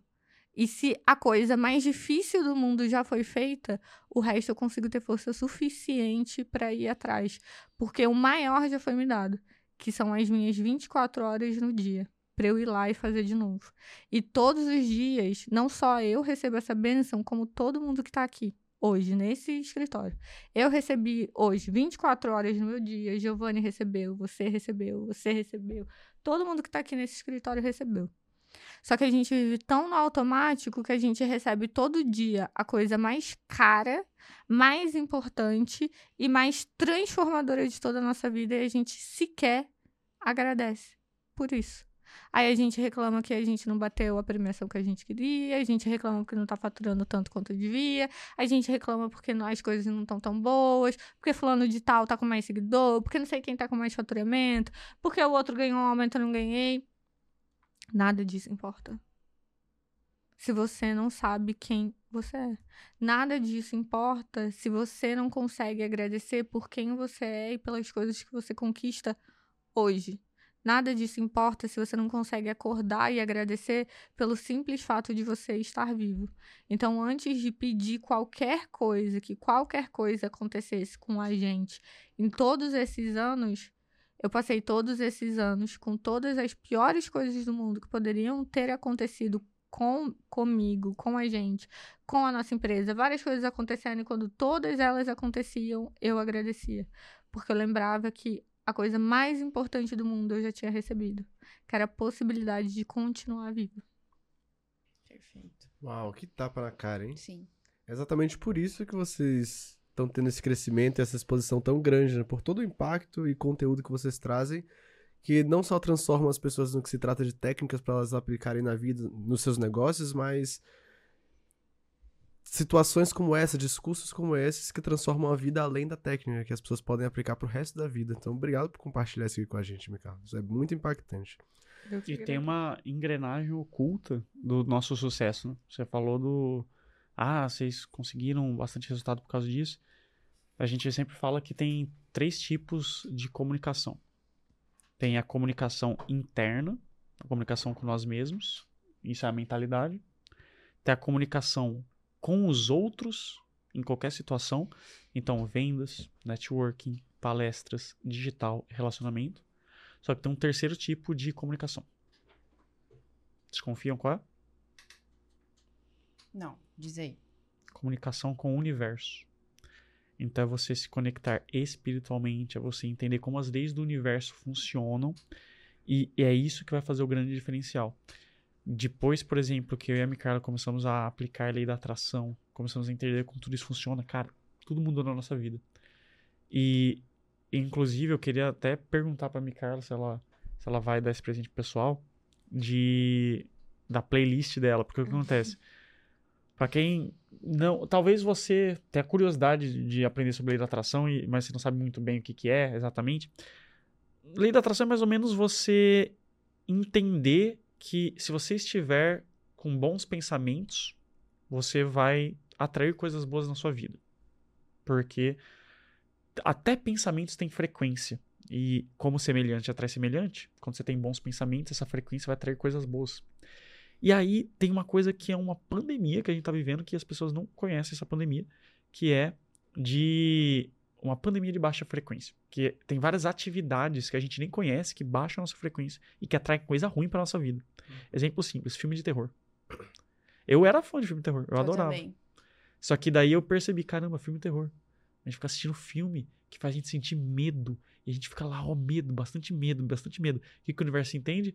Ah, entendi. Você quer mais situações em que você sinta medo, né? E vai mandar desgraça pra sua vida. Parece doido, né? Mas é assim que funciona. E acontece também com música.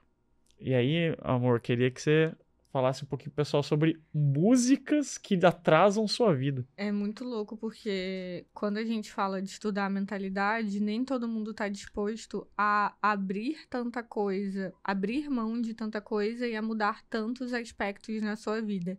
Tem uma coisa que eu sempre gosto de repetir hoje em dia é: eu não aceito ser desrespeitada nem ouvindo música. Eu não aceito desrespeito nem um. Então, meu desrespeito, ele não vai sair da minha boca de eu me colocar para baixo, de outra pessoa achar que pode me colocar para baixo, e nem de uma música achar que eu vou normalizar o fato de ficar me colocando para baixo. Então, eu fiz uma playlist de músicas que está dando o que falar. A gente já tem mais de 10 mil ouvintes. Antes de você falar da playlist, o que, que acontece se uma pessoa ficar ouvindo muito sertanejo, música falando de traição, música falando de, de amor não correspondido. Eu ia falar, eu vou falar. Ah, tá. É porque eu comecei a receber muita mensagem de pessoas que colocaram a lei do e se na vida. Que foi, e se a minha Carla tiver certa, eu começar a ouvir essa playlist todo dia aqui, o que, que será que vai acontecer? E aí eu comecei a receber vários relatos mesmo de pessoas que só escutavam sertanejo o dia todo, a vida estava indo de mal a pior. Elas falaram, cara, eu fiz a simples troca de parar de escutar aquelas músicas que eu estava habituada e começar a ouvir a sua playlist. E a minha vida mudou drasticamente. Você sabe que corre um grande risco de a gente ser cancelado por um monte de cantor de sertanejo, né? Falando ah, já que... fui, já tô. boa. mais um. Tem, será que um. tem sertanejo que, que tem boa frequência? Vamos Depende da letra, né? Na minha playlist tem forró, rap, trap, tem tudo que você possa imaginar. Todos os ritmos musicais tem do universo. Também, tem reggae também, tem pop, tem português, inglês, espanhol. Tem tudo. Por quê? Porque eu presto muita atenção na letra da música. Tem gente que acredita na frequência também, aí eu deixo livre para sua crença. Mas eu, me Carla, criei uma técnica que é, já que normalmente durante o dia a dia a gente tem esses pensamentos intrusivos que colocam a gente para baixo, que ficam duvidando da nossa capacidade, e se eu substituir esses pensamentos por música? Já reparou quando você tá assim, parado, você não tá pensando em nada, e do nada vem uma música na sua cabeça? Uhum. E aí, às vezes, é uma música que tá falando que você não presta, que você traiu cinco. Ontem que- mesmo a gente tava no, no hotel ali, né? Se preparando pro KiwiCast. E daí eu comecei a cantarolar. I can't love you in the dark. Não tem essa música? Tem essa música, É né? da- Só não consegui identificar Eu qual não é. consegui Ô, que mas eu sacanagem, acredito eu não que cantei é tão mal assim. É o Love in the Dark, da Adele. É. Ah, tá. Não tem? Não. Acho que eu não tô ligado qual é essa música. Caraca, Deve ser eu por isso que eu não mal reconheço. assim. Bom, mas daí a gente vai colocar na edição aqui um trechinho dessa música. Aí, o que que aconteceu? A Micarla me repreendeu. Repreendi. Eu virei pra ele e falei assim: Nossa, que legal essa música que você tá cantando. Você sabe qual é a tradução dela? Porque Eu não você sabia. fala inglês, né?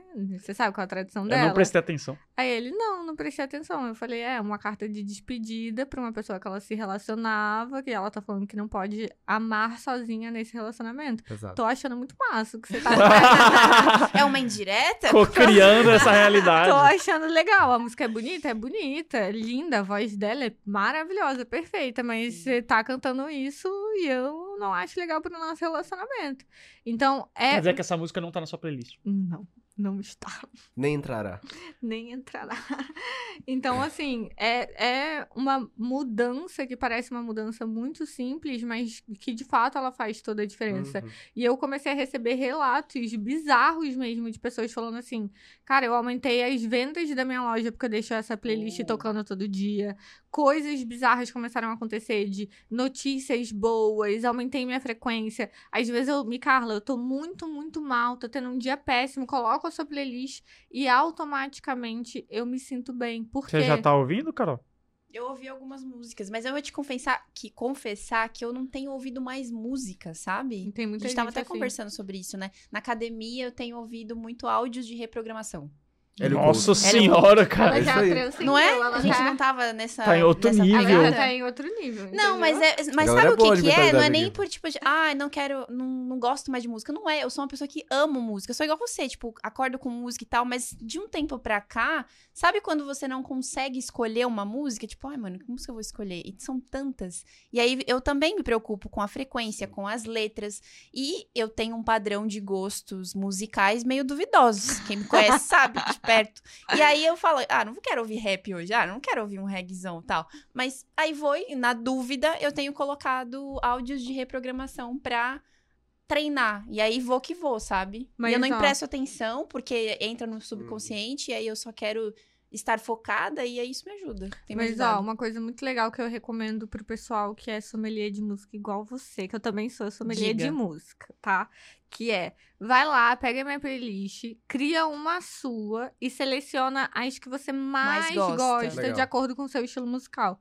Porque a playlist que eu fiz, ela é justamente pra ter todos os estilos musicais. Legal. Porque muita gente fala assim pra mim: ah, mas não tem um forró com a letra boa, não tem um rap com a letra boa, não tem um funk com a letra boa. Você cansa.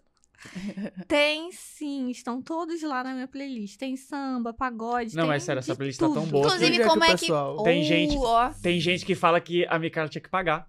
Não, pô, faz um negócio ali, Não. R$19,90, põe na KiwiFi e pá, pra cobrar. Assinatura. Porque Não, realmente tá não, muito boa e- e, tem depoimentos, então daria um bom produto. Cara, eu recebo o depoimento dessa playlist todo santo dia. E eu, de fato, pego a letra, da- eu tenho essa paciência. Eu tiro um dia, aí eu leio a letra e a tradução de todas as músicas, vejo. Tem gente que volta e meia acha uma música lá e fala assim: Pessoal, Mas você viu a ó, tradução dessa aqui? Eu falo. Micarla, o pessoal tá se amor. mordendo pra saber como Onde é que... que encontra? como é que eu, cara. encontra? Até É, tem que meu fazer o quê? Tem que ir lá no seu. Instagram e colocar qual palavra-chave no seu direct pra receber o link da playlist.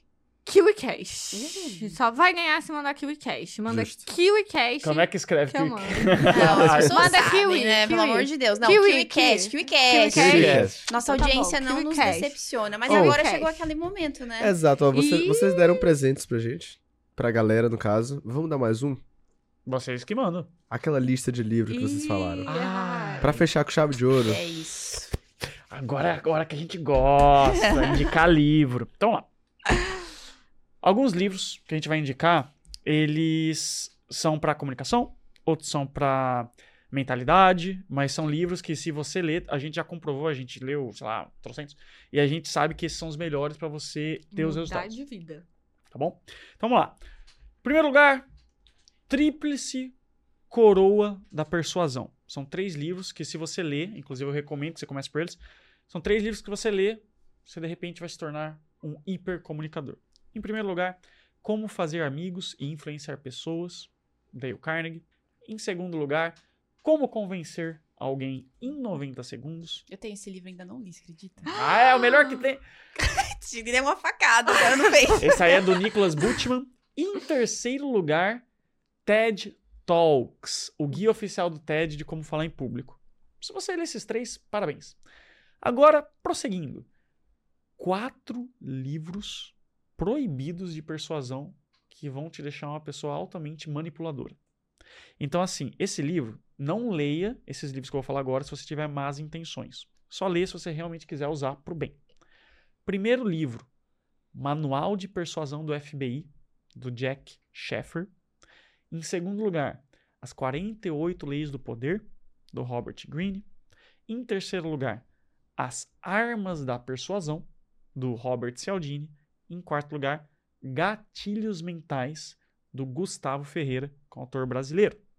Se você ler esses quatro, você vai conseguir implantar ideias no subconsciente das pessoas e convencer elas sem elas saberem. Isso é uma arma muito poderosa. Em terceiro lugar, vamos falar de livros de arquétipos. Eu falei para vocês que arquétipos é um mundo e é realmente um, um, uma coisa que ajuda você no campo da comunicação, das vendas, do marketing, de tudo. Tem três livros que eu recomendo para quem quer se aprofundar sobre arquétipos. Se você ler esses três livros, é basicamente um MBA de arquétipos. Parabéns, você agora domina arquétipos. Em primeiro lugar, de um autor que você gosta muito, Hélio Couto, Marketing Arquétipos, Símbolos, Massa. Poder e Persuasão. Então, Hélio Couto tem um livro de arquétipos que é muito top. Pô, vou comprar esse deu, não tava sabendo. Maravilhoso, eu vou te dar de presente. Ó, ele vai me dar de presente, hein? Vou cobrar. Compromisso e coerência. É. Aluna nossa, Aí, ó. merece. Em segundo lugar, O Herói e o Fora da Lei. Esse livro é basicamente a bíblia dos arquétipos, porque lá que mapearam direitinho, claro que o Jung que veio com toda essa história, Uhum. mas quem deixou isso de modo mais, digamos, didático para aplicar na persuasão, na comunicação e no marketing foi esse livro. É uma autora mulher, se não me engano. Inclusive. São duas mulheres, Exato. Carol você Pearson e? Margaret, É. alguma coisa. E dessas duas autoras, elas colocaram lá, olha, vamos lá, tá aqui os dois arquétipos. Aqui como que você pega o arquétipo do inocente, como que você usa, em que marcas. Aí tem o inocente, o explorador, o sábio, o herói, o fora da lei, o mago, o amante, o homem comum, o bobo da corte, o governante, o criador e o prestativo. Lembrei os 12 de cabeça, hein? Uau. Tô treinado. Arrasou. Show. E o terceiro livro é você ler realmente o herói fora da. O herói fora da. Você lê O Herói de Mil Faces. O Herói de Mil Faces é um livro do Joseph Campbell, que foi o maior estudioso de mitologia comprada do mundo. Ele bebeu muito de Jung, e lá que ele cunhou a tal da jornada do herói. Então, aquela jornada do herói que o pessoal fala, isso está nesse livro, O Herói de Mil Faces. Inclusive, o Jorge Lucas, ele leu O Herói de Mil Faces, ele entendeu essa teoria e ele aplicou no Star Wars, e daí a jornada do Luke Skywalker, a jornada do herói clássica, aí tem desde filme da Marvel, Harry Potter, tudo aplica isso, mas o herói, o, o herói de mil faces vai te ajudar a entender todo esse arcabouço narrativo. Então esses três livros. E pra gente finalizar então, indicação de livro da minha parte, daí vai ter os livros da Micarla, que sempre tem. Dois livros para você se tornar um palestrante inesquecível. Dois livros para palestras. Então, o primeiro livro você vai ler Storytelling, do Carmine Galo, para você aprender a contar boas histórias. Isso todo mundo faz nas palestras. Em segundo lugar, você vai ler Como Falar em Público e Influenciar Pessoas no Mundo dos Negócios. Dei o Carnegie também. Também do Dale Carnegie, da capa amarela. Poucas pessoas falam desse livro, só que esse livro é uma gema escondida da comunicação. É, dizem que é, tipo, melhor, às vezes, do que os livros mais famosos dele, assim. É, ele Mas é, eu nunca li. É realmente um- uma gema escondida. Eu tenho eles, acredita? Very nice. E como a gente só falou, a gente falou de livros mais antigos, só pra eu dar uns livros mais atuais pra galera, tem três livros que são de 2023, ou seja, lançamento, que são muito poderosos e que poucas pessoas leram. Então, se você ler esses livros, adquire esses conhecimentos, você vai ter uma vantagem competitiva, porque realmente é novidade, ninguém sabe. Primeiro livro, Palavras Mágicas, é de um linguista internacionalmente renomado chamado Jonah Berger. Então, olha a sacada dele. Ele pegou inteligência artificial, machine learning, tudo isso, e usou para processar, dados de comunicação. Então ele analisou milhares de scripts de venda, analisou reclamações do Reclame Aqui, ele analisou de tudo de linguagem só usando inteligência artificial. E ele chegou a várias conclusões. Ó, oh, se você usar essa palavra, você é mais persuasivo. Se você usar essa palavra, você é menos persuasivo. Então tem esse livro lindo e maravilhoso chamado Palavras Mágicas. Tem um livro chamado Brevidade Inteligente, que é para quem não quer ser prolixo. Então imagina, são escritores, jornalistas lá dos Estados Unidos, que eles usaram vários estudos para hackear a fórmula de como falar de um modo que as pessoas não dispersem, como passar as informações mais importantes de um jeito que a pessoa realmente entenda, sem se perder em detalhes. Então, o livro Brevidade Inteligente. E em terceiro lugar, Conversas Cruciais. Conversas cruciais é como ter conversas difíceis. Isso é genial. Porque imagina quantas conversas difíceis a gente tem na nossa vida. Terminar um relacionamento, demitir alguém, pedir um aumento para o chefe. Uma conversa difícil é aquela que tem opiniões divergentes, emoções à flor da pele e assuntos importantes. Então, quando você tem esses três requisitos, uma conversa crucial. Como que você faz uma conversa crucial? Lá tem as melhores práticas. É muito, muito legal. muito legal. Então, gente, foram mais de 10 livros. Bom, Se você ler esses livros aí, você vai se tornar o monstro da oratória. E, e tem bom, que né? ler e colocar em prática, né? Importante dizer. Não adianta só ler e consumir informação. Não, é só ler. Você não é aplicar. tem que colocar em prática também. Muito Sua bom, vez, amor. Tem três livros que toda mulher precisa ler. Opa. Absolutamente toda mulher. O primeiro dele é, o primeiro deles é A Coragem para Liderar. Eu vou dar três livros da mesma autora. Se eu pudesse dar todos da lista dela, eu daria. Mas eu vou dar três livros da mesma autora. O primeiro livro é A Coragem para Liderar. O segundo é A Arte da Imperfeição. E o terceiro é Eu Achava que Isso Só Acontecia Comigo. Os três livros são da Brené Brown. Ela é, para mim, uma das maiores especialistas em emoções e vulnerabilidade que a gente tem hoje. E esses livros, eles desmistificam todas essas questões de sabotagem, imperfeição, perfeccionismo extremo, de a gente não querer começar a se comunicar, não darmos às vezes o nosso máximo potencial. E como que a gente pode usar a nossa vulnerabilidade, a nossa história a nosso favor mesmo estando em cargos altos, mesmo estando em posições de liderança. Então, esses três livros, para mim, absolutamente toda mulher precisa ler ele se quiser alcançar o próximo nível. Outra coisa que eu gosto muito, acho que eu vou fazer até uma coisa que eu nunca fiz, hum. que é recomendar três coisas para assistir. Legal. No lugar de ler. Porque a gente fala, deu muita dica de muito livro, eu já vou dar mais três livros de mentalidade para vocês, mas às vezes a gente tá ali no nosso dia a dia, tá procurando um filme, alguma coisa para assistir, e você pode usar esse tempo também para você aprender coisas novas. Então vou indicar para vocês alguns filmes e documentários que eu assisti que mudaram completamente a minha vida. O primeiro deles é O Poder da Vulnerabilidade da Brené Brown, que ela mexe na ferida mesmo, sobre a importância de você contar a sua própria história. É um documentário ou uma palestra? É um TED Talk. Ah, eu acho que já assisti. De uma muito hora, assim, mais ou menos. É muito bom, tem muitos ensinamentos. Então, eu recomendo que você assista ele. O segundo é o King Richard, é, Criando Campeões, que é justamente... Esse filme é top.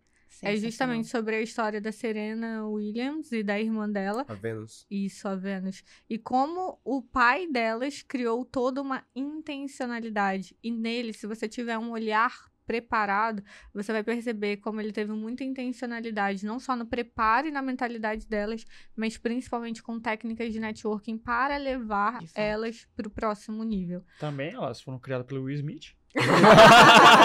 não tinha nem como. O terceiro filme é um filme que eu descobri recentemente. Ele mudou completamente a minha percepção sobre mentalidade. Que é um filme que se chama Senhora Harris Vai a Paris. É um filme que conta uma, a história de uma mulher que se apaixona por um vestido do Christian Dior.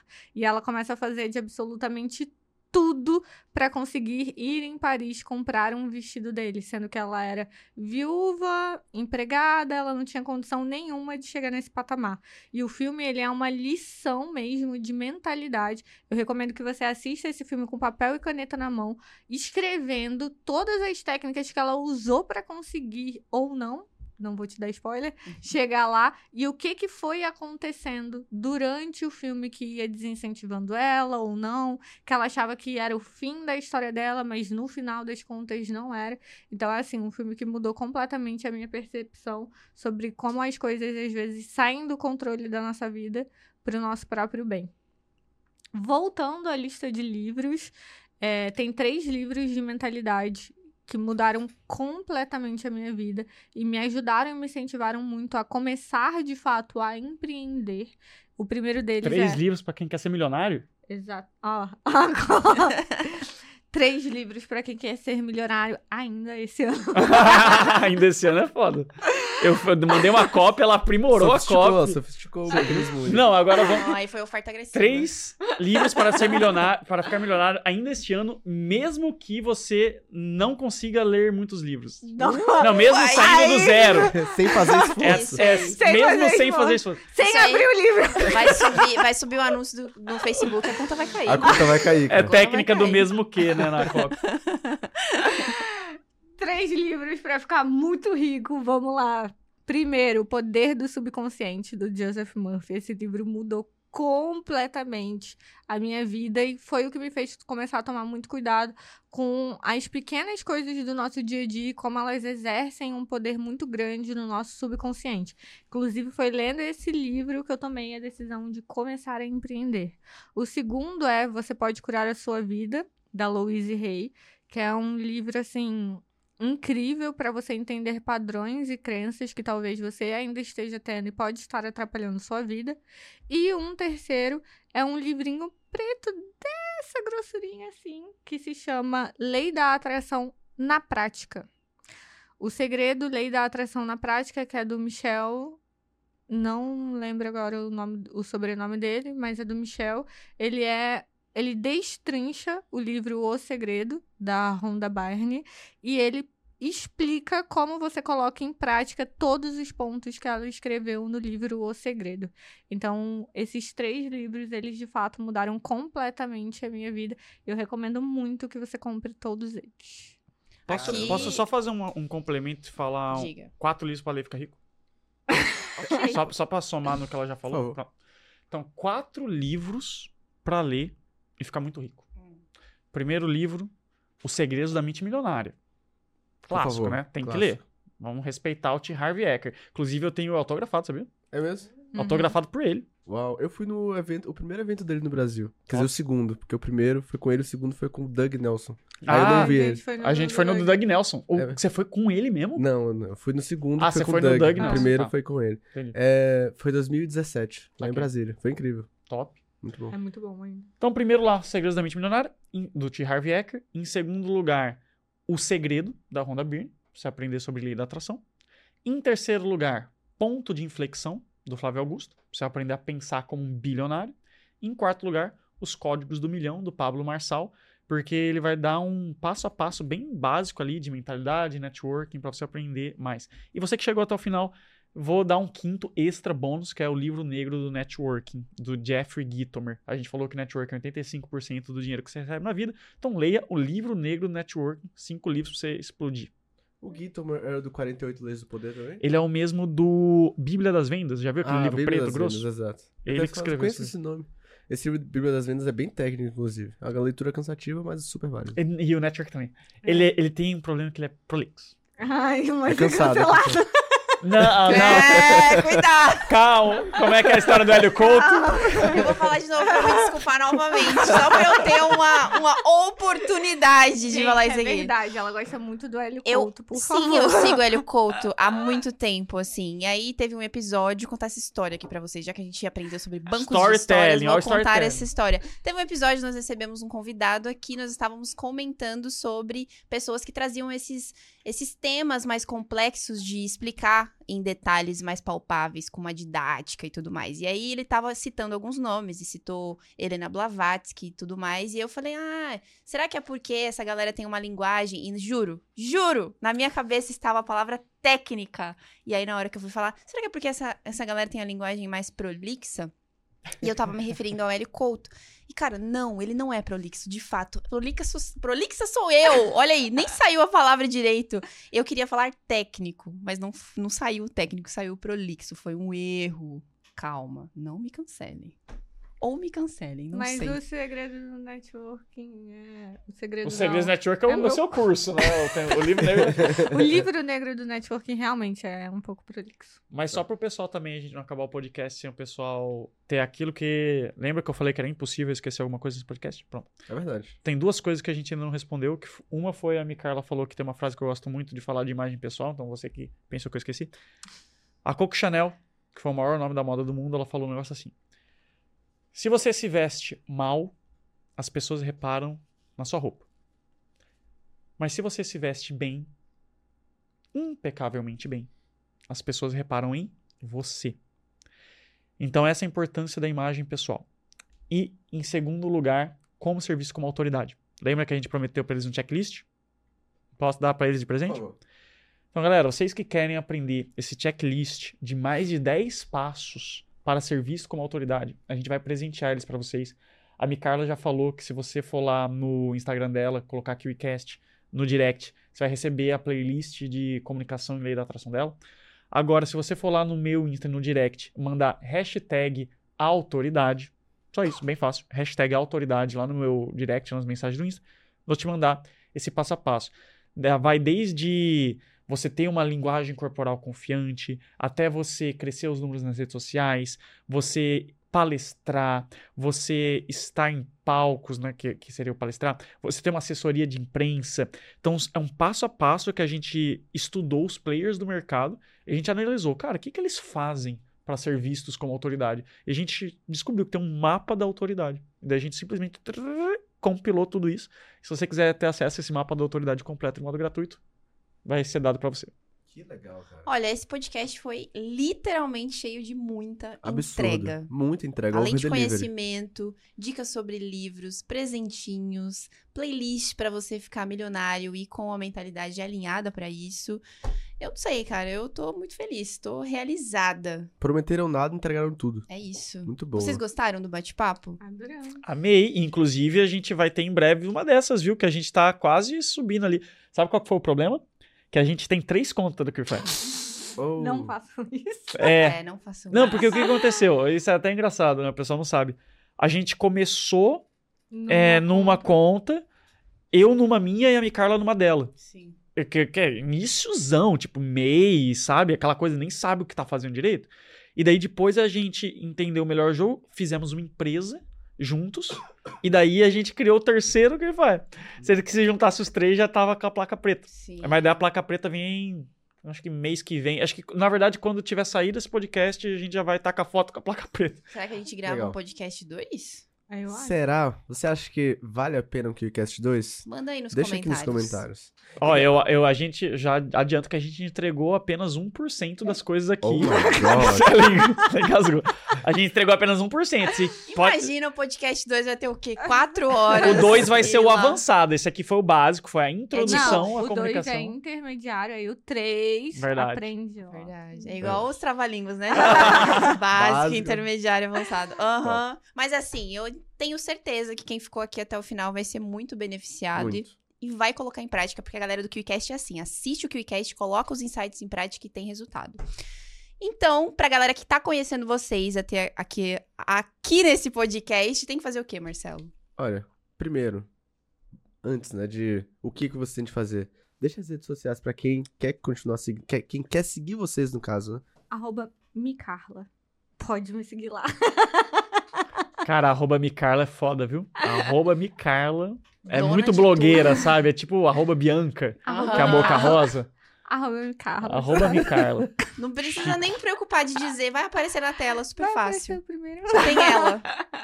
E o meu arroba é o professor do oratório. Não é minha arroba tão lindo, né, como arroba Micarla, mas se você colocar ELP, é o primeiro que aparece.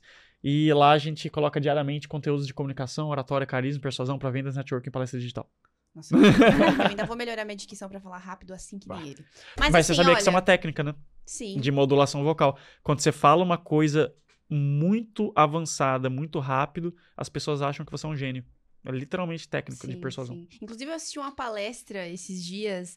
De, é, não sei, não lembro se era um TED Talks, mas era americano, o cara falando como parecer que tem muito conhecimento sem nem ter nada de conhecimento. E aí ele começa a falar palestra, tipo, 15 minutos, literalmente entregando muito conteúdo indiretamente, só que ele não tava falando. Ele tava falando assim: olha, eu vou falar aqui de um jeito, eu vou gesticular Ah, de uma é forma clássico, e você vai pensar que eu sou muito bom nisso aqui, mas na verdade eu só estou gesticulando. E ele fica, tipo, uns 15 minutos entregando, assim, indiretamente o que vocês falaram sobre posicionamento, modulação vocal. Isso é muito legal, é um jeito diferente de entregar o conteúdo ali, né? E prende a atenção da pessoa.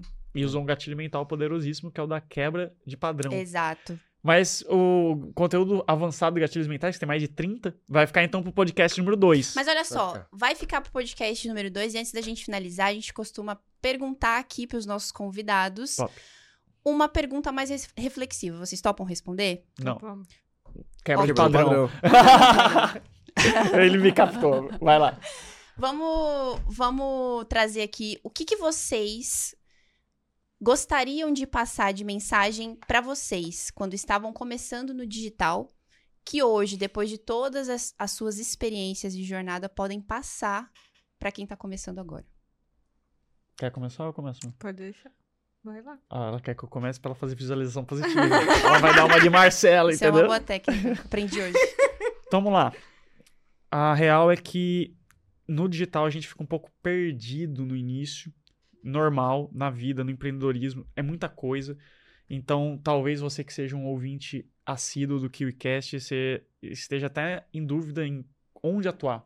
Ai meu Deus, é PLR, é dropshipping, é infoprodutos, é afiliados, é eu ser de algumas, alguma das profissões do digital, gestor de tráfego, copy, designer, web designer, filmmaker, coprodutor, estrategista digital, closer, suporte, programador, tem tantas coisas ali e daí às vezes você tá ainda na dúvida do que que faz.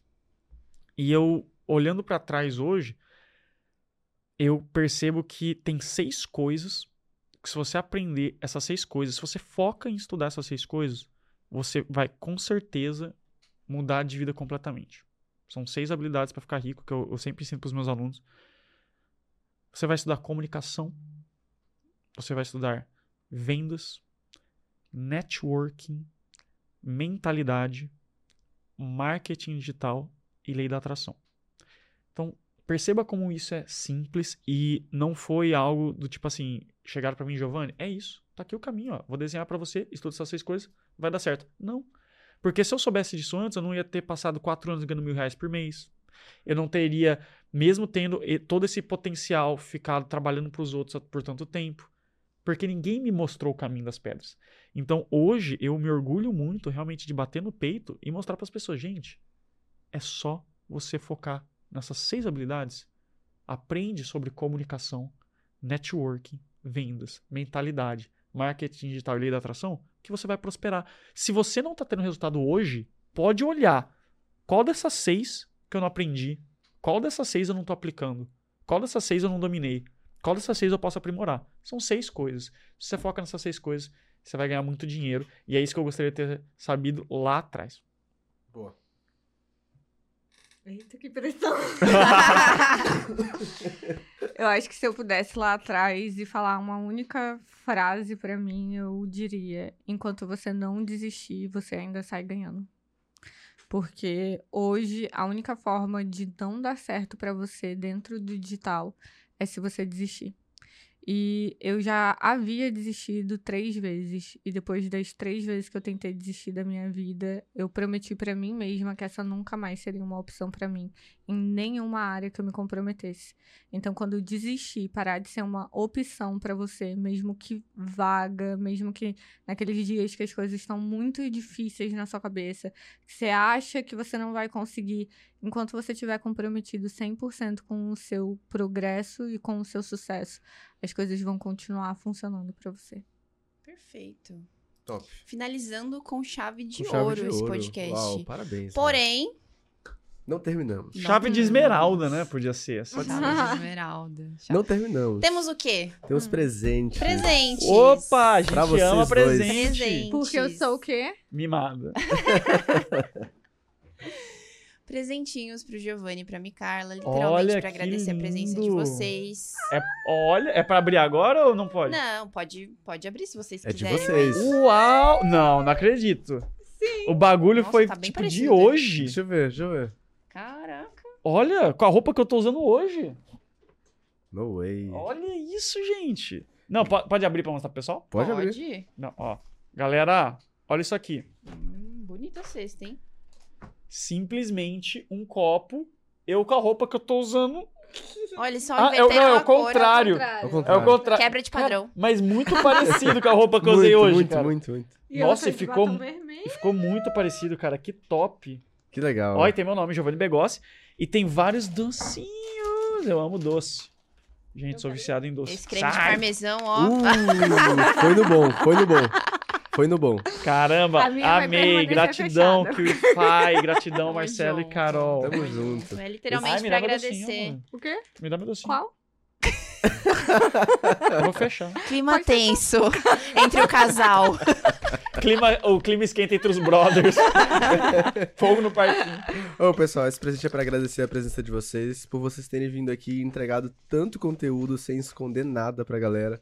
Muito obrigado pelo carinho com a audiência. E pra galera que ficou aqui com a gente até o final, eu vou mandar mensagem, cara. Manda agora. Pra você que ficou com a gente aqui até o final, em primeiro lugar, parabéns, você tá comprometido com o seu sucesso. E se você aplicar as técnicas e conhecimentos que você aprendeu com o Giovanni e a Micarla, eu tenho certeza que o sucesso é o único caminho. Já deixa o seu like se você não deixou, se inscreve no canal se não tá inscrito, ativa o sininho pra receber a notificação sempre que sair mais um KiwiCast e deixa aqui nos comentários o que é que você tirou de lição do episódio de hoje. E eu te encontro em algum lugar. Que lugar é esse, Carol? No próximo QICast, né? Um compromisso. Eu. Valeu!